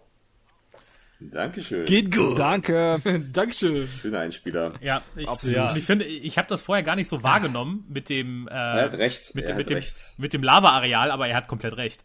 Ja. Muss man sagen. so ist Ja, so. kann man ihm nicht widersprechen. Ja. ja, das dazu. Das, also, ja. Ich finde ich finde es halt so witzig, weil er es auch angesprochen hat und auch mit dem Ziegendämon, weil irgendwann kommst du ja auch, also wenn du in Richtung Lager, Lavagebiet gehst und du hast halt gerade ähm, gerade die Schandstadt hinter dir, dann ist ja plötzlich Taurus-Dämon und Ziegendämon plötzlich ein normaler Gegner und du dachtest ja davor nur so, scheiße, was? ja, ja, ja. Aber was meinte er mit Ziegenärsche? Äh, Dino-Ärsche. Du hast, du hast da in dem Gebiet, hast du so einfach nur so, das sieht aus wie der Arsch von dem T-Rex. Und der fehlt der Torso und die laufen da rum. Und dann ist da so ein hässliches Gesicht vorne noch dran. Kennst du die nicht? Ich stehe Ich kann auch nicht mehr, auf, Ich ich auch gar nicht mehr auf dem Schirm ja. tatsächlich gehabt. Das ist Ich ein, hab, aber ich habe das, Gebiet, Die das Drogen habe ich nicht das ist ein super hatte- hässlicher, großer Gegnertyp. Die laufen auf diesem La auf der Lava rum. Ach. Die laufen auf der Lava rum. Ich mal gucken. Ja, wie gesagt, die, Das es sieht, sieht aus. Dinge mit diesem Mund in der Mitte da? Ja, ja, die sehen aus, als hättest du quasi einen T-Rex oberhalb Ja, des Bauchnabels durchtrennt und dann irgendwie ein ganz hässliches Gesicht da vorne hingeklatscht und die laufen da rum. Also, Ja, ich weiß, was du meinst. Ja. Ich muss noch mal gucken. Aber, ach doch, hier. Ach. Hä? super hässlichen Ekeldinger. Hab ich ja gar nicht auf dem Schirm. Ja, siehst ja. du, hast es schon vergessen. Ja, aber ich bin gerade erst durch das Gebiet nochmal durch. Also, wer- ist jetzt gar nicht so lange her, dass ich Teil 1 nochmal gespielt hatte. Aber ja, well. auf jeden. Well, well, well. Nun gut, Ich äh, weiß auf jeden Fall, dass ich äh, einen Bug hatte da. Nachdem ich hier diesen Tausendschlüssel besiegt hab, sollte sich eigentlich das Tor öffnen. Mit einem Item hat sich bei mir aber nicht. Es war einfach die ganze Zeit zu. Und ich musste dann den Alternativweg gehen. Oh, krass, okay. Ähm, mit diesem, mit diesem Tor, was man öffnen kann. Hm, und hm. äh, um und dran.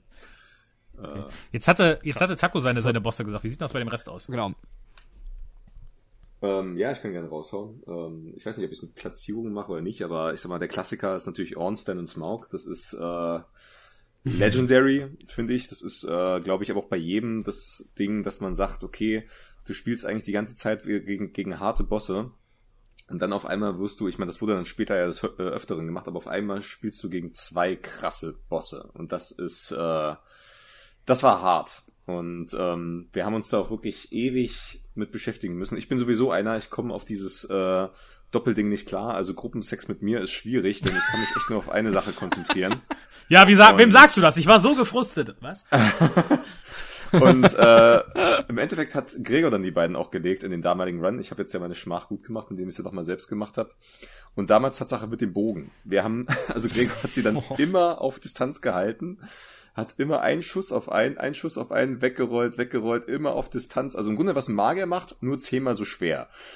Weil, äh, ja, man kann sich ausrechnen, was für einen Schaden man mit einem Bogen macht, vor allem wenn du 30.000 Pfeile brauchst, dann Ja. kannst du dir natürlich auch nicht die guten leisten, sondern nur die fucking Holzpfeile. Und ähm, deswegen ziehst du halt acht ab oder sowas, anstatt von, keine Ahnung, 140, was man abziehen müsste mittlerweile. Und dementsprechend war das halt wirklich, also ich werde diesen Kampf einfach nicht vergessen. Es war einfach unfassbar lustig. Und das war auch äh, ein Grund dafür, dass unser nächster Charakter dann Butterbow hieß, weil wir äh, einfach den Bogen lieben gelernt haben, äh, unter anderem für die Geschichte. Ähm, dann natürlich äh, Artorias, muss ich einfach sagen. Darf ich noch kurz zu Ornstein Ja. und Smaug noch was? Also erste Gerne. Frage an alle, ganz kurz, ihr bringt auch alle zuerst Ornstein um und äh, dann Smaug, oder? Hat jemand andersrum gemacht? Ähm, Ich weiß, ich, ich Ich habe habe beide schon mal gemacht. ich hab aber immer, nicht, ich weiß, ich, kann, ich weiß aber nicht, wer wer ist. Smaug ist der Dicke, ne? ja, Smaug Smaug ist der Dicke. Ja, ich habe erst, erst Ornstein und dann Smaug. Ist Okay. wohl insgesamt der einfachere Weg, weil Ornstein halt so fucking schnell ist und Smaug kannst wollte du beide einzeln. Waffen haben. Naja, am besten Fall machst du irgendwie halt irgendwie beides, genau. Und weil sie in meiner Liste sind, erzähle ich jetzt einfach die Geschichte. Sie sind beim Platz eins, aber ähm, sie sind bei mir auch noch mit einer persönlichen Geschichte verbunden. Ähm, Oh, ja. Und zwar, äh, ich weiß nicht, aber ihr kennt das ja, dass man eigentlich so, also ich, ich habe, glaube ich, 200 Mal an diesen Bossen probiert und es gibt andere Leute, wenn man die so fragt, die dann sagen ja so achtmal und keine Ahnung. Auf jeden Fall, bei diesen 200 Versuchen hatte ich so eine Übungsphase, wo ich langsam besser wurde. Ich habe irgendwann diese Idee gehabt, ich ziehe meine Rüstung aus, kann schneller rollen. Also ich habe sie mit meinem Schwert wie ein echter Mann besiegt. Ähm, naja, und es gab so einen Trainingstag und jetzt, jetzt kommt äh, der andere Teil. Ähm, der echte Mann, und das bin ich, äh, musste sich leider eine Zeit lang quasi, hat er vom Arzt die Empfehlung bekommen, dass er lernt, sich selbst zu katheterisieren. Ähm, äh, also weil ich irgendwie äh, Problem mit der Blase hatte und es bestand die Gefahr, dass es bei mir irgendwann zu einem äh, Blasenverschluss kommen könnte und da muss man sich in dem Fall es drauf haben, sich selbst einen Katheter zu legen. Ähm, ja, ja, mega geil, ne? Du Armer. Ja, pass auf, es wird noch viel schlimmer. Und dann kriegt man dafür so einen Tag, wo so ein Typ vorbeikommt und einem erklärt, wie man sich selbst einen Katheter legt. Ähm, Und äh, der Typ hat mir, also ihr kennt das ja, so diese größere, großen Zeiträume, so von neun bis zwölf Uhr komme ich. Okay, habe ich gedacht, dann kann ich ja noch eine Runde Dark Souls spielen. Und dann hatte ich diesen mega Versuch ähm, zwischen, also gegen Ornstein und Smaug und in dem Moment klingelte es so an der Tür. Und du kannst ja bei Dark Souls nicht auf Pause ähm, stellen. Das heißt, äh, ich ging quasi Richtung Tür und, und äh, hatte die beiden auch schon fast gelegt und äh, sah noch so ähm, Smaugs Hammer auf mich draufknallen. Ähm, aber das war tatsächlich dann nicht das Schlimmste, was mich erwartet weil dann stand ich mit diesem komischen fremden Mann in unserem Badezimmer, hatte quasi so, so einen Schlauch, den ich mir in meinen Penis schieben musste. Ja, ja, wartet. Wird noch besser. Und der erste Versuch war so beschissen unangenehm, ähm, dass ich dann irgendwann quasi den Katheter rausgezogen habe und gesagt so, ey, ich mach das dann irgendwann allein und habe dann mit diesem Mann noch drüber, weil mir ist halt so übel geworden, mit ihm so drüber Oh geredet und hab so gesagt, wie ich mich gerade so fühle und er guckte mich einfach immer an und so, ja, aber Sie können die Hose auch gerne wieder hochziehen. Also mir war so schlecht, dass ich gar nicht gemerkt habe, dass ich die ganze Zeit einfach so nackt vor ihm stand. Oh Gott. Ja, das war mir so peinlich in dem Moment. Ja, und dann habe ich äh, abends mit meiner Frau noch einen netten Abend gemacht, wo wir mir einen Katheter eingeführt haben und äh, jetzt kann ich das. Also wenn man einen Katheter braucht, kommt bei mir vorbei. Ähm. Oi, oi, oi, oi, oi, oi, oi. Das heißt, ich verbinde Ornstein und Smaug auch immer noch damit, dass ich mir selber was in den Penis schieben durfte. Ende der Geschichte. Geil. Härter kann's nicht sein, Alter. Boah, Alter. Heftig, ey. Hast du sie auch gelegt mit äh, Katheter im Penis? ja, ja, genau. Und das hat auch genauso gebrannt wie Ornsteins Blitze. Ähm, Gott, Mann. Ja. äh, bitte, dann geht deine Top 3 einfach weiter durch. Ähm, Ja. Ähm, äh, auch ein dickes Ding war definitiv Artorias, ähm, den wir äh, im DLC, glaube ich, keine Ahnung, wie oft probieren mussten. Das war wirklich äh, einfach wahnsinnig anstrengend. Wir haben wirklich, ich glaube, zwei Abende komplett verbraucht, weil er einfach so fucking schnell war, zumindest für damalige Verhältnisse. Ähm, das Ganze drumherum hat sowieso unfassbar Spaß gemacht. Artorias hatten wir ja vorhin angeschnitten als Charakter, ist super spannend. Aber der Kampf war halt auch einfach richtig, richtig, richtig geil. Das war so, wenn man den das erste Mal gelegt hat, zumindest für uns damals, da war so dieser, dieser Knackpunkt, wo ich gesagt habe, ey, Dark Souls ist wie, ist wie so ein guter Tanz, wenn du, wenn du so einen Kampf hast. Ne? Also du musst halt alles, du tanzt ja mit deinem Gegner, ne? Er macht den Schlag, du machst die Ausweichposition. Das muss ja alles ganz genau passen. Es ist eine, wie eine Choreografie am Ende, dass es alles funktioniert. Und so lief dann der Kampf am Ende auch ab, weil wir hatten vorher ganz häufig halt mit unserem Schild gearbeitet, mit Blocken, mit äh, rumlaufen, bis man hinter dem Rücken ist. Das funktioniert ja in Dark Souls 1 noch relativ gut. Ähm, aber das lässt Artorias dir halt nicht durchgehen. Und da musst du halt mit Rollen arbeiten. Und das hatten wir damals halt eben gerade beim ersten Durchgang noch nicht so viel gemacht. Und dadurch, dass er uns gezwungen hat, das so zu erlernen, ähm, war für mich dann noch das noch viel krasser auf einmal, was dieses Kampfsystem halt noch sein kann. Umso in Anführungsstrichen enttäuschter war ich dann, als ich es jetzt nochmal auf der Switch gespielt habe und äh, Artorias einfach First Try gelegt habe und war so, wow, okay, krass. Also klar, ich, ich roll jetzt viel mehr als vorher. Ne? Man hat Bloodborne spielen müssen, äh, müssen vor allem, aber da warst du natürlich ähm, gar nicht mehr mit Blocken dabei. Das heißt, da wurdest du nochmal anders geskillt. Jetzt nach Sekiro war man auch viel schnellere Movements gewöhnt. Und ähm, ich glaube, das hat jetzt alles dazu beigetragen, dass man Artorias, der für Dark Souls-Verhältnisse unfassbar schnell ist, dann echt jetzt nicht mehr so hart war und man eigentlich sogar ganz gut ausweichen konnte. Und vor allem, wenn man dann seine Aufladeattacken schnell unterbrochen hat, äh, war es auch gar nicht so schwer eigentlich. Aber nichtsdestotrotz in meiner Top 3. Äh, ja, mit Platz drei, also in, also wert ohne Nummerierung, aber da weiß ich halt nicht so richtig. Ich glaube Tatsache auch ähm, Magnus oder Magus, Magus, ne? Nicht nicht wie das Eis, sondern einfach nur ich, Magus. Magus. Ich denke immer, der heißt Ma mein, bei mir heißt der Manus. Also ähm, Malus, dachte ich. M-A-L-U-S, oder nicht? Nee, Ja, mit ich auch E, oder? Ich google den Finger jetzt. Nicht mit M M. A N O S. Also Dark Souls. Aber schön, dass wir uns Manus, alle oder? nicht nicht ganz einig sind. Er heißt tatsächlich Manus. M-A-N-U-S. Manus. Manus. Alles Ja. Manus, okay. Manus. Also, der war eine harte Nuss auf jeden Fall. wieder weg. Ähm, du gehst runter zu ihm und also generell das ganze Level unten rein, wo dann auch die Menschlichkeiten auf einmal unterwegs sind, was ich mega geil fand, wo man so war, oh krass, das sieht ja richtig cool aus alles. Die Sache mit Sif, auf dem du noch treffen kannst. Aber was ich eigentlich noch viel krasser finde und was auch den Kampf zu einem richtig fucking Dick-Move machst, dass du den ja, ich weiß nicht, ob man ihn trotzdem besiegen kann, bestimmt, aber es auf jeden Fall viel schwieriger ist, ihn zu schlagen, ohne dieses fucking Amulett, was du irgendwo in einem separaten Kiste in dieser Welt finden kannst. Und du dann auch noch in, während des Kampfes zwischen Amulett und Estus-Flakon wechseln musst, dann noch rechtzeitig drücken musst, dass du halt das Amulett aktivierst, eine Art Schutzschild um dich aufbaust, das aber auch noch richtig timen musst. Oh, also insgesamt ist der Kampf gar nicht so schwer und äh, Tatsache ist es der Punkt, wo ich jetzt bei der Switch-Variante hänge. Aber ich schaffe es aktuell nicht, äh, das richtige Timing rauszukriegen, dass mich seine Magieattacke nicht erwischt, weil sonst trifft man ihn ganz gut, aber er ist auch wahnsinnig schnell dafür, dass er so wahnsinnig stark und groß ist und das macht ihn auch zu einem der härtesten Gegner und auch einem zu der geilsten Gegner, wie ich finde. Ja, ich, ich glaube, ich weiß gar nicht mehr. Ich glaube, ich habe das mit dem Amulett damals gar nicht gecheckt. Ich glaube, ich habe den ohne gemacht. Geht das überhaupt? Ich meine ja, weil ich das nämlich auch, ich habe das Amulett mal gehabt, am Anfang nämlich, und beim zweiten Mal durchspielen habe ich mich nämlich gefragt, wie habe ich den denn besiegt? Ähm, weil ich, ich hatte den mich leichter in Erinnerung und nicht jetzt, wo du es sagst, fällt es mir wieder ein. Ja. Ja. es gab dieses Amulett.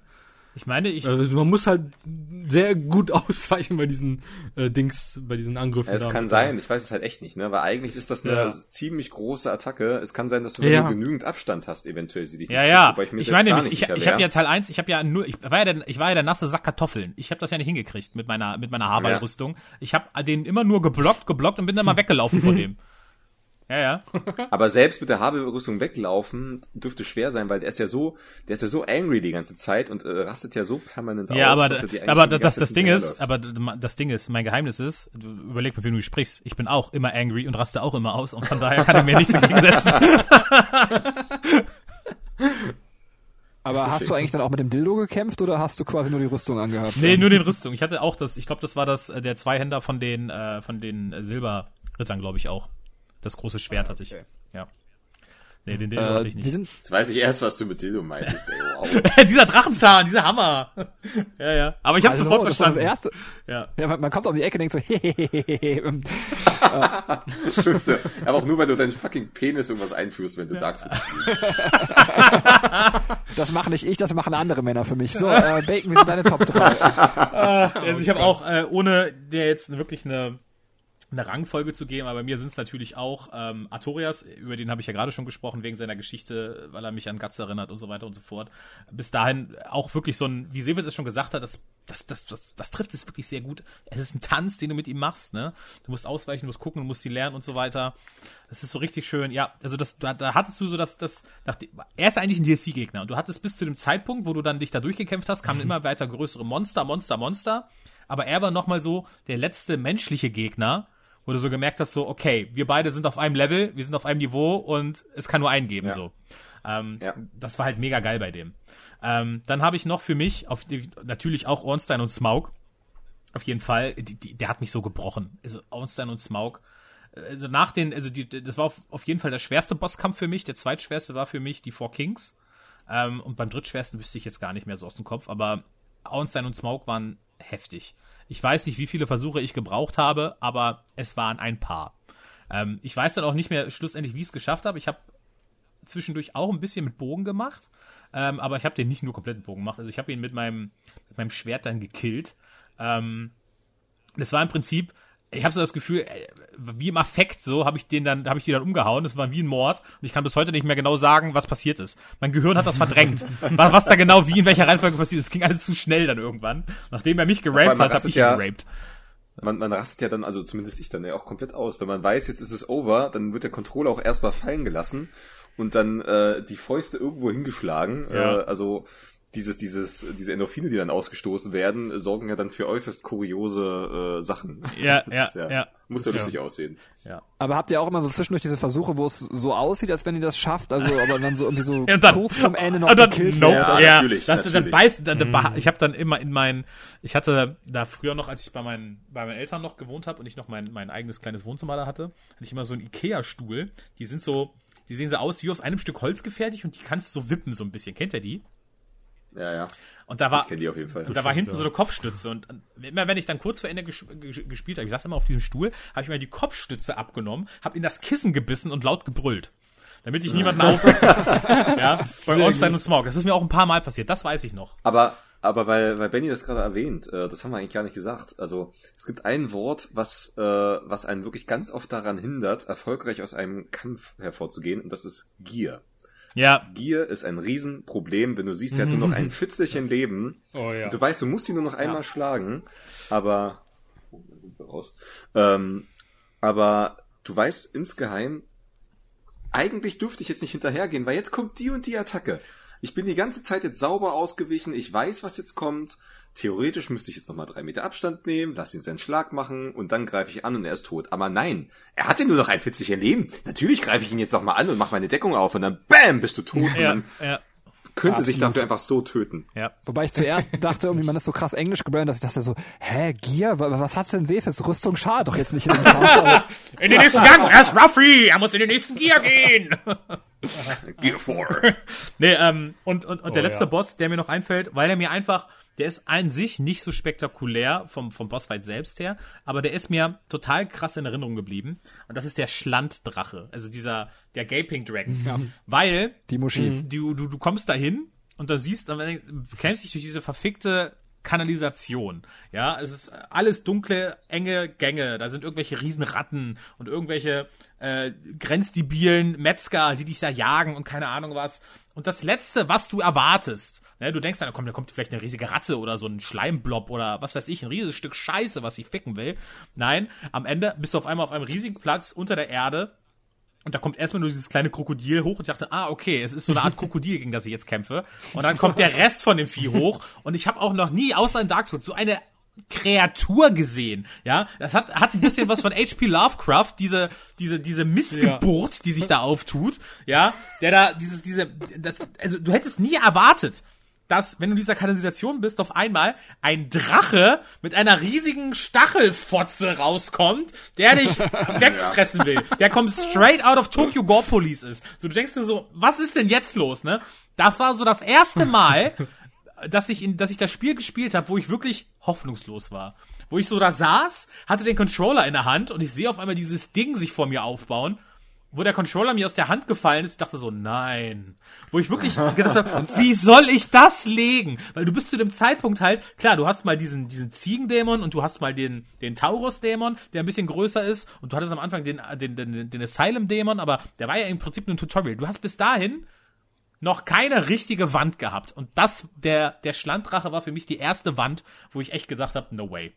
Wie soll das Und gehen? ich habe mir so gedacht, du bist eine Vagina, auch mit Katheter im Schwanz bin ich ein echter Mann, ich werde dich ficken.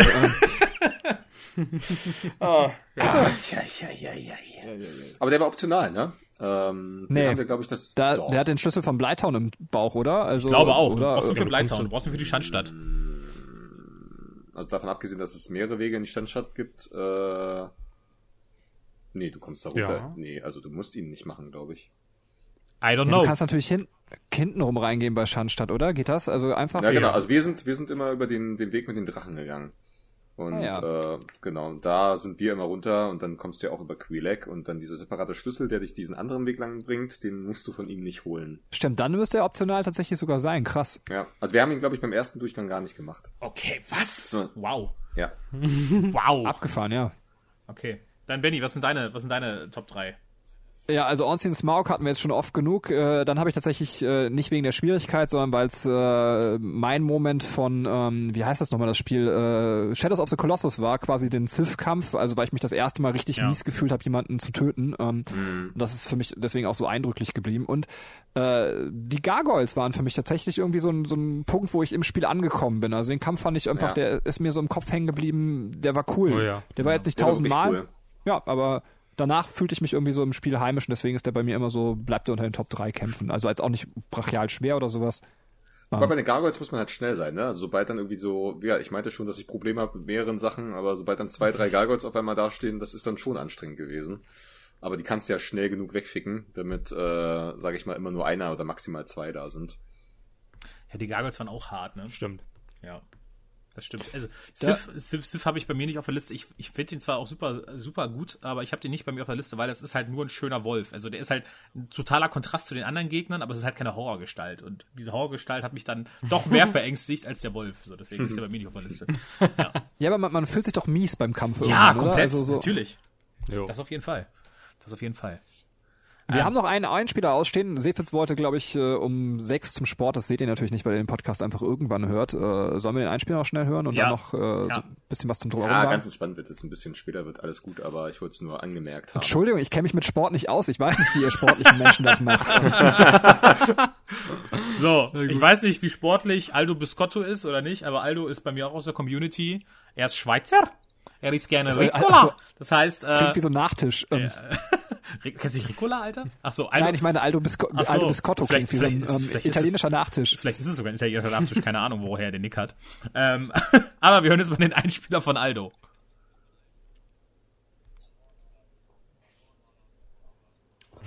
Hallo an alle aus dem Podcast. Ich heiße Aldo, komme aus der Schweiz und entschuldige mich schon mal, falls ich nicht akzentfrei Hochdeutsch rede. Ich werde mir auf jeden Fall Mühe geben, das so gut wie möglich für euch zu erzählen. Ich fange auch gleich an mit dem ersten Mal Dark Souls. Das war, als ich beim Retailer für Games gearbeitet habe und mir das Spiel im Regal auffiel. Ich fragte meinen Kumpel, ob er es kennen würde. Der antwortete mir, dass er es kennt, ihm es aber nicht gefiel und mir es sehr wahrscheinlich auch nicht gefallen würde. Trotzdem entschloss ich mich, es mit nach Hause zu nehmen und es auszuprobieren. Als ich zu Hause 10 Minuten gespielt habe, nahm ich es auch wieder raus und wollte davon nichts mehr wissen. Das Spiel war für mich bei vielen Dingen einfach nicht gut. Es hatte kein anständiges Tutorial, die Grafik war für mich nicht sonderlich ansprechend und das ganze Menü war mir einfach zu kompliziert. Also habe ich es wieder zurückgebracht und wie bei vielen Dingen in meinem Leben verlief das erste Mal bei mir nicht gut. Dann stand der Release von Bloodborne an und ich wollte, ich wollte dem Ganzen nochmals eine Chance geben. Da ich in der Zwischenzeit doch sehr viel Positives über Dark Souls gehört habe, wollte ich es nochmals mit Bloodborne versuchen. Ich habe mir das Spiel gekauft und hatte ebenfalls Mühe damit. Ich wollte es aber trotzdem weiterspielen. Bis ich nach etwa dem vierten Boss einen Durchbruch hatte. Ich verstand langsam, wobei es bei diesen Spielen geht. Ich empfand jedes Mal eine große Freude, wenn ich einen Boss besiegt habe. Und irgendwann war ich süchtig nach diesem Gefühl. Dieses Gefühl heißt Erfolg. Danach habe ich Dark Souls 1, 3 und 2 durchgespielt. In dieser Reihenfolge. Ich kann mir vorstellen, dass viele Leute irgendwann denselben Durchbruch, ob bewusst oder unbewusst, erlebt haben wie ich damals. Ich weiß, ähm, dass sich dieser Podcast primär um Dark Souls 1 handeln sollte. Jedoch waren alle Spiele im Einzelnen für mich wichtig, um das Ganze zu verstehen da ich von Spiel zu Spiel immer wie mehr verstand. Dark Souls 1 war für mich das Warmwerden mit der Reihe. Ich liebte es, in ein neues Gebiet zu kommen und diese große Schrift zusammen mit dem Ton zu hören, das mir sagen soll, dass ich in ein neues Gebiet bin. Ich pirschte mich jedes Mal langsam vor, da ich wusste, die ganze Welt bietet Unmengen an Überraschungen. Von Truhen mit neuen Waffen und Rüstungen bis Fallen und ebenfalls Truhen, die dich lieber fressen wollen. Das Spezielle bei Dark Souls 1 war doch die ganze Welt und wie sie ineinander, ineinander verlinkt war. Da ja Dark Souls 1 dir am Anfang nicht die Möglichkeit gibt, von Gebiet zu Gebiet zu teleportieren. Aus diesem Grund würde ich fast sagen, dass das Leveldesign vom ersten Teil doch eins der besten war. Wenn nicht überhaupt das Beste ist. Das ganze Entdecken der Welt war für mich sehr besonders da es mich sehr an meine Kindheit erinnert, als ich zehn Jahre alt war und ich The Legend of Zelda Ocarina of Time gespielt habe. Genau dasselbe Gefühl hatte ich bei beiden Spielen. Das ist wahrscheinlich so, weil dir beide so gut wie gar nichts erzählen wollen, was man als nächstes genau machen sollte. Naja, vielleicht war das auch einfach, ich der zu dumm war für Zelda damals. Wie dem auch sei, fing ich all die Sachen zu lieben, die ich, mich, die ich am Anfang scheiße fand. Der Grund, weshalb man keine Map hat, ist, weil es dir ein besseres Gefühl des Entdeckens geben soll. Das verstand ich dann. Und wie wenn man sich in das Mädchen verliebt, das vielleicht am Anfang nicht ein Typ war, jedoch einen super Charakter hat, habe ich die Grafik und die Welt genauso angefangen zu lieben, je mehr ich das mit dem Spiel Spaß Vergleich. hatte. Du sollst auch kein anständiges Tutorial haben, sondern versuchen selber Lösungen und Wege zu finden, um weiterzukommen. Das sind die Gründe, warum ich jetzt alles super finde. In keinem anderen Spiel hatte ich je das Gefühl, so mächtiger zu werden wie bei Dark Souls. Wenn du in einem Gebiet warst und verdammt Mühe hattest, da durchzukommen und dann später wieder zurückkehrst und mit jedem Gegner den Boden aufwischt, weißt du, wie stark du geworden bist. Das Besondere auch ist, wenn man einen Bossgegner hat und man sein Muster lernt. Und dazu habe ich auch eine ganz gute Story. Als ich Dark Souls 3 gespielt habe, fand ich einen Ring mit dem Namen Ring des Unheils. Die kurze Beschreibung war enthält doppelten Schaden. Also dachte ich mir, geil, ein Ring, mit dem ich doppelten Schaden genutzt. austeilen kann. Richtig genutzt. Wie naiv ich doch damals war. Ich rüstete mich aus mit dem Ring und ging in das Gebiet des namenlosen Königs. Wie viele, die Dark Souls 3 gespielt haben, wissen, war der namenlose König einer der schwierigsten Bossgegner überhaupt. First try. Stand ihm gegenüber und starb nach einem Hit von ihm. Also nach einem Schlag und ich war, ich war tot.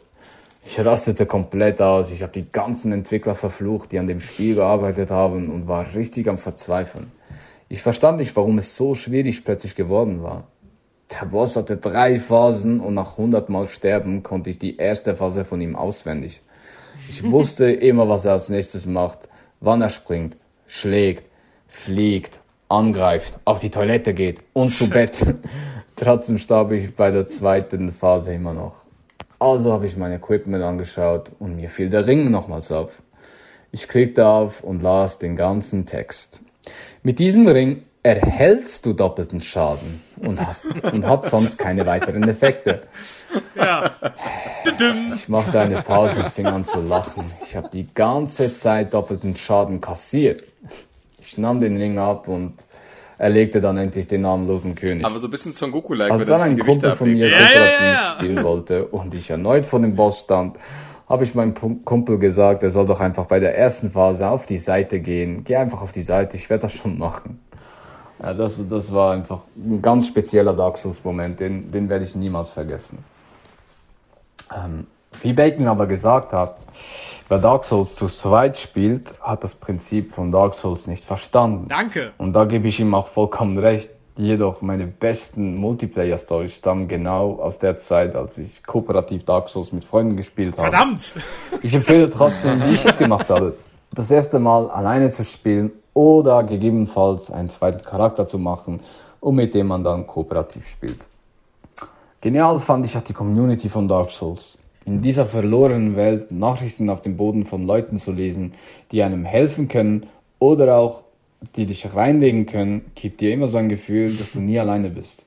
Im Allgemeinen empfand ich es immer am besten, im Partychat mit einem Kumpel zu sein und das Spiel zu spielen. Dabei kann man sich so viele Tipps geben. Genauso wie man damals, als früher als Kind, ähm, dass man noch kein Internet hatte und auf dem Pausenhof mit Freunden über das Spiel geredet hat, das man damals gespielt hat. Man konnte sich Tipps geben und man wusste plötzlich neue Secrets und so weiter. Genau dasselbe Gefühl hatte ich dann auch, wenn ich in meinem Partychat war mit einem Kumpel. Generell habe ich mich sehr viel außerhalb des Spiels auch mit Dark Souls auseinandergesetzt, da die Welt dir so viele Secrets gibt, äh, bietet. Ähm, sei es, ähm, sei es wegen der Story, wegen den Sidequests, NPCs, äh, neue Gebiete überhaupt zu entdecken, beziehungsweise Waffen, wie man sie verbessert, ähm, Rüstungen, wo man sie kriegt. So vieles, das, das einem dazu verleitet, außerhalb des Spiels nochmals sich zu informieren und äh, zu recherchieren. So, ich glaube, ähm, ich beende langsam diesen Monolog von mir, da ich sonst überziehe und ich könnte noch ewig über Dark Souls weiterreden. Äh, das letzte, was ich euch aber mitgeben möchte, ist das Wichtigste, was mir Dark Souls vertieft beigebracht hat. Dark Souls bringt dir ein sehr wichtiges Prinzip bei, das für das ganze Leben zählt. Erfolg geht Hand in Hand mit dem Scheitern. Jedoch zählt letztendlich nicht die Rolle, wie viel man gescheitert ist, sondern nur das eine Mal, als man erfolgreich war. Wenn man das nicht gelernt hat, recht, wird man es spätestens nach diesen Spielen begreifen. Und ich kann euch versichern, dass das einer der wichtigsten Lektionen im Leben ist, um weiterzukommen. Vielen Dank für die Möglichkeit, meine Erfahrungen mit Dark Souls mit euch zu teilen und wünsche euch allen viel Spaß weiterhin mit der Lage der Nation. Grüße noch an Nintendo Man und der ganzen Discord-Community und natürlich an alle äh, aus dem Podcast. Vielen Dank. Ciao, ciao.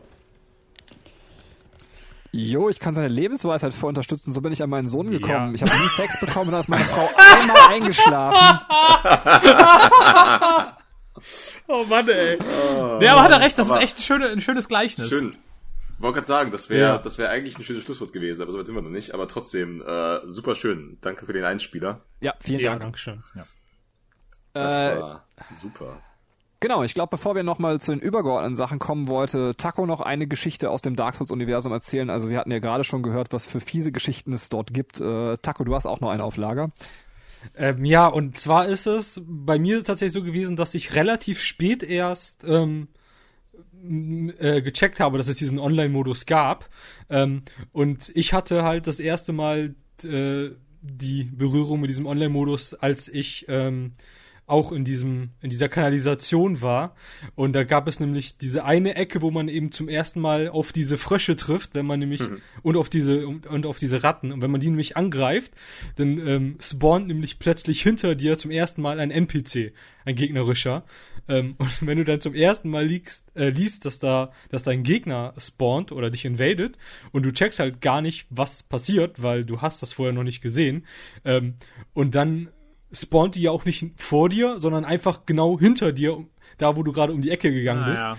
Ähm, und die jagt ein, wenn man eben eher noch unerfahren ist in dem Spiel, meistens eben runter bis zu diesen Fröschen, Ja. wo man dann zum ersten Mal verflucht ist. Ähm, und ich weiß, dass das so eine, so eine, so eine Schlüsselszene war, wo ich dachte, okay, jetzt wurde ich von einem Gegner irgendwie in andere Gegner reingeprügelt und starte mit halbem Leben neu. Danke. Ja, richtig, richtig assi, ey. Mir fehlt, weil, ihr sagt, weil das gerade so eine asoziale ähm, Situation war, die Taco gerade erzählt hat, mir fällt noch eine Sache ein. Ich möchte nur ein Wort sagen und möchte dann nur eure Reaktion hören. Patches. Ja. genau das habe ich erwartet. Patches, alle. Oh. So ein Hurensohn, der Typ, ne? Wirklich ein Schwein, ja. Aber ihr habt ihn alle getötet, oder? Oder habt ihr Ja, natürlich. Gehen lassen? Nee. Den habe ich rund gemacht. Gerichtet habe ich ihn. Gerichtet mit der, mit der Macht eines Butters. With a buttercock! Ich habe von einer weisen Stimme gehört, dass du dich noch kurz über Pinwheel auskotzen möchtest. Nein, überhaupt nicht auskotzen. Aber einfach nur als Erlebnis würde ich es gerne noch reinwerfen, weil ich mir hier nochmal die Bosse aufgerufen habe. Und äh, da, da sticht mir so Pinwheel ins Auge, weil der, also der ist in einer Reihe auf der äh, Dark Souls Wiki-Seite, ist er auf einer Reihe mit Nito, Ornstein und Smaug und dann kommt Pinwheel. und, das, und auch Nito war ja ein richtiger Wichser, also der ist ja auch scheiße schwer gewesen Alle gut, ey. mit seinen Skeletten, äh, die unsterblich sind, außer du hast eine heilige Waffe. Und Pinwheel war halt so, oh krass, jetzt kommt ein Boss und man ist so, oh shit und ah, und hoffentlich klappt das alles und dann, ich weiß gar nicht, brauchst du halt so drei Schläge und der tut dir noch nicht mal weh. Er macht halt mehr oder weniger gar nichts und ja, Bossfight, over. ja. Tschüss. Pinwheel war super lame, das stimmt. Ja. Ich weiß ist gar nicht, so ein- was der da verloren hatte. Also das ich ist nicht weiß so gar ein, nicht. ja, das ist so ein, Ja, aber er, das, ko- er kopiert sich ja immer, also du musst ja die. die aber so lange hat er Originale- gar nicht überlebt. also ich, Okay, bei mir schon. Bei mir auch vielleicht nicht. erzähle ich das jetzt auch falsch, aber ist das nicht so ein Familienfuddy eigentlich? Äh, Ja, also ja. Dessen, genau. Also vielleicht also ist er einfach auch nur so schwach, weil er einfach kein Kämpfertyp ist tatsächlich. Also, ähm, aber jetzt, jetzt kann man es auch wieder schön reden, ne? Also Ja, aber da finde ich zum Beispiel geil, dass du halt auch wirklich, je nachdem, also, dass du halt unterschiedlichen Loot von ihm bekommst, über diese drei Masken, und dass das ja auch schon das Spiel beeinflussen Ja. kann. Ich habe aber auch noch gerade, ein, ein, cool. ein Boss ist mir gerade noch eingefallen, den ich auch noch mal kurz erwähnen möchte, weil ich den auch super fand, aber der war jetzt, der Bosskampf selber war jetzt nicht so spektakulär, deswegen habe ich den jetzt eben nicht genannt, aber äh, Dark Sun Gwendolyn, also der Sohn Ja, auf von Fall. Oh, ja. dass der erstmal so super versteckt ist, dass, Ja, dass du ja. den, wenn du den killst, dann erst merkst, was in Anor Londo eigentlich los ist, weil dann ja der ganze Himmel auf einmal schwarz wird, weil er Und einmal sind die Bubis weg. ich, ja, die Bubis sind weg, genau. Weil er ja quasi die, diese Illusion gemacht hat und auch die Lore, die hinter ihm steckt. Finde ich super. Und sein Design Nee, finde nee, ich nee, auch warte super. mal. Dunkel wird's doch erst, wenn du der äh, Big Boobs Dame äh, einen Pfeil ins Gesicht schießt, oder nicht? Nee, ich meine, Ja, ich, ja. ich meine, wenn Nee, du ihn nee. killst, oder? Dark, Dark Suns, Dark Sun Gwendolyn, da verändert sich nichts, wenn du, ist ja auch eine sie, glaube ich, ne? Nee, als, das ist tatsächlich ein Er, der aber gerne eine Frau wäre. Ah. Oh, okay, alles klar. Aber der Bosskampf ist halt ziemlich geil. Dieser, dieser endlose Gang, der von ihm in dem Fall projiziert wird. Das ist extrem geil gemacht. Super versteckter Bosskampf, mega nice. Aber ich bin ziemlich sicher, dass es nur dunkel wird, wenn du die Big Booby Lady Ach, echt, ähm, ja? Okay, abschießt. vielleicht habe vielleicht Ich hab ich auch, das, vielleicht, ja. dann habe ich das wohl falsch in Erinnerung. Okay. Aber, aber trotzdem, ja, der gehört ja mit dazu. Ja. Ähm, seid ihr nach dem Kampf dann noch durchgelaufen? Habt ihr es nochmal Ja. probiert? Ich hatte, ich habe, Ja, ich habe schon ein paar Mal gehabt, dass ich beim ersten Mal, glaube ich, dann zurückgegangen Was? Nee, da war ja noch Ja. eine Kiste oder sowas. Man will doch wissen, was am Ende ist. Ist doch klar. Und man sieht doch, glaube ich, Ja. auch das Ende dann, wenn, wenn, wenn sie, War- wenn er war das so? tot Okay, ist. Ich glaube schon. Ja. Ich bin mir nicht mehr ganz sicher, aber ich meine schon, dass es dann nicht mehr so ein langer Gang ist. Und man am Ende kriegt man ja, glaube ich, dann noch die, die Ausrüstung irgendwie. Ja, gut, diese von, von dem einen Feuerschein Keeper, die findet man dann da. Feuerschrein. Feuerschein. Feuer- Feuer- Feuer- Feuer. Ja. Ihr wisst, was ich meine. Yes, we know what you mean. du mal, weißt du, in Momenten wie diesen fällt mir immer wieder auf, dass du einfach ein Mensch bist, der einfach mal zum Teil sagt, hey, jetzt male ich mal mit Worten. Und dann kommt ein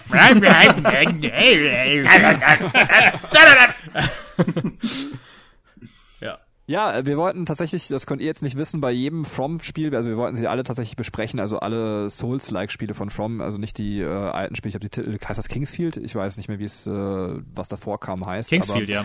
Auf jeden ja, doch, ähm, also die nicht, aber tatsächlich bei allen anderen wollten wir so ein bisschen auch nochmal Metathemen aufgreifen. Bei Dark Souls 2, weil das, ich denke, der Cast zu Dark Souls 2 wird tendenziell etwas kürzer werden, ähm, wollten wir dann auch auf die Souls-like-Spiele eingehen, dass wir da mal so ein bisschen Blick hinwerfen. Was wir für heute noch machen wollten, also zumindestens habe ich darum gebettelt, das kurz zu tun, um die Phänomene, die außerhalb von Dark Souls stattfinden, dass man die nochmal ganz kurz einfach einmal anschneidet. Also ich mache mal ein paar Beispiele. Also das gängigste ist, wir wissen natürlich, das Spiel ist eh schon bockschwer und dann gibt es irgendwelche Leute, die Dark Souls auf einer Banane oder sowas durchspielen. Also, Ja, ja. Und da gibt's, ja, aber es gibt wirklich abgefahrene Projekte. Ich weiß Ja, nicht, das stimmt. es, es gab so ein Projekt auf Twitch, wo das äh, irgendjemand programmiert hat, dass das so äh, mehrere, also quasi jeder, der daran teilgenommen Ja, hat, ja, konnte sich Twi- einloggen. Twitch Plays Dark Souls, genauso wie Twitch Plays Pokémon, Ja. da gab's auch Twitch Plays Dark Souls, ja. Genau, das muss man sich und dann eine riesige Community hat das Ganze dann eben, das wurde glaube ich so gesetzt, dass nach jeder Eingabe so eine Zeitverzögerung war, aber dann hat es halt eben eine ganze Community zusammen das Spiel durchgespielt. Das ist so abgefahren. Ja. Ähm, ähm, Es gab auch irgendwie mal äh, einen, ich weiß nicht, ein Wochenende oder sowas, ein Dark Souls Wochenende, wo sie die Server, wo sogar auch, glaube ich, From Software die Server nochmal irgendwie stärker, äh, ich sag mal, keine Ahnung, wie, wie man das jetzt nennt, aber die Server waren ja relativ runtergeruppt, äh, dass nicht mehr so viel zeitgleich online gehen konnten, glaube ich.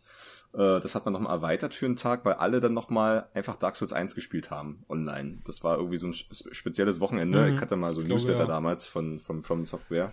Und da hatten die das nochmal separat angekündigt und da gab es auch ein riesiges Fan-Event, die sich dann alle nochmal online getroffen haben, Duelle gemacht haben, zusammen durch die Welt gerannt sind. Das muss auch krass gewesen sein, ja. Mhm. ähm, kennt ihr Fashion Souls? Also Ja. das ist so ein, so, Ja, ist mir ein Begriff, ja. Fashion Ja. ist ein Fremdwort für mich. möchtest du das erzählen, Taco, dann bitte? Da weißt du Länder dein Lieblingsfilm. ne, das stimmt, das stimmt. Nee, also ich, also ich kenne nur den Begriff, aber ich, ich weiß nicht genau, was, also worauf man da achten muss. Also ich glaube, ja, genau, es ist auch so ein Typ, ich glaube, der hat das gestartet, der ist quasi dann äh, in, in deine Welt, hat dich quasi invaded und ist dann hingegangen, hat aber quasi dich nicht angegriffen, sondern einfach eine Modeberatung bei dir gemacht. Also der hat quasi äh, angefangen zu judgen, Ja, ja. Wie, wie cool die Klamotten an sind, die du hast. Also ich weiß nicht, ob das auch im Rahmen eines YouTube-Kanals oder sowas war, also auch mega cool, dass dann Sehr wirklich geil. so Leute rumgelaufen sind und dann eben angefangen haben, Klamottenberatung bei dir zu machen. Ähm, Herrlich, ey. Ja. Ja, Ja. also das ganze, ganze Online-Feature hat halt so viel äh, ermöglicht. Es gab ja auch einfach Leute, die dich gar nicht angegriffen haben. Das ist uns auch schon mal passiert, die dann einfach immer ge nur gewunken haben, sich verbeugt haben und dann sind sie wieder reingehauen aus der Welt. Und man war so, okay. Aber ich hab, stimmt, ich hatte, ich hatte auch schon mal welche, die mich invaded haben und mir dann einfach auch Rüstung da gelassen Ja, ja, haben. oder ja, ja, sowas. irgendwie super nett. Also, Voll cool.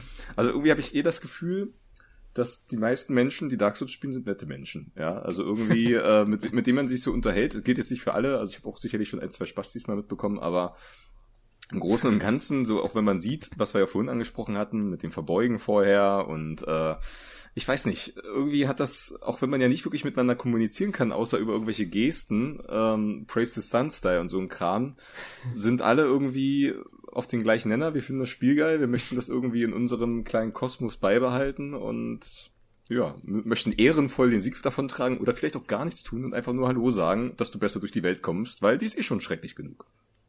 Mit dem DLC kamen ja auch noch die Items, wo man dann so Sprachnachen, also so kleine Sprachen Mhm. rausmachen und dann gibt's immer diese Hello. Diese Steine. Ja, ne? ja, ja, Das- ja. Hello. Das erste Mal habe ich das geschickt. Ich wusste, was ist denn hier los? Ah! Ich habe da voll Paranoia geschoben. Weil das ist das erste Mal gekommen, als ich auch unten in diesem, in dem, in dem Friedhof der, der, der Riesen war, wo es alles so stockfinster ist. Und die ganze Zeit auf einmal nur so, düdüm, Hello! Und ich denk mir, oh mein Gott, was ist hier los? ja, der Aurelie. ja.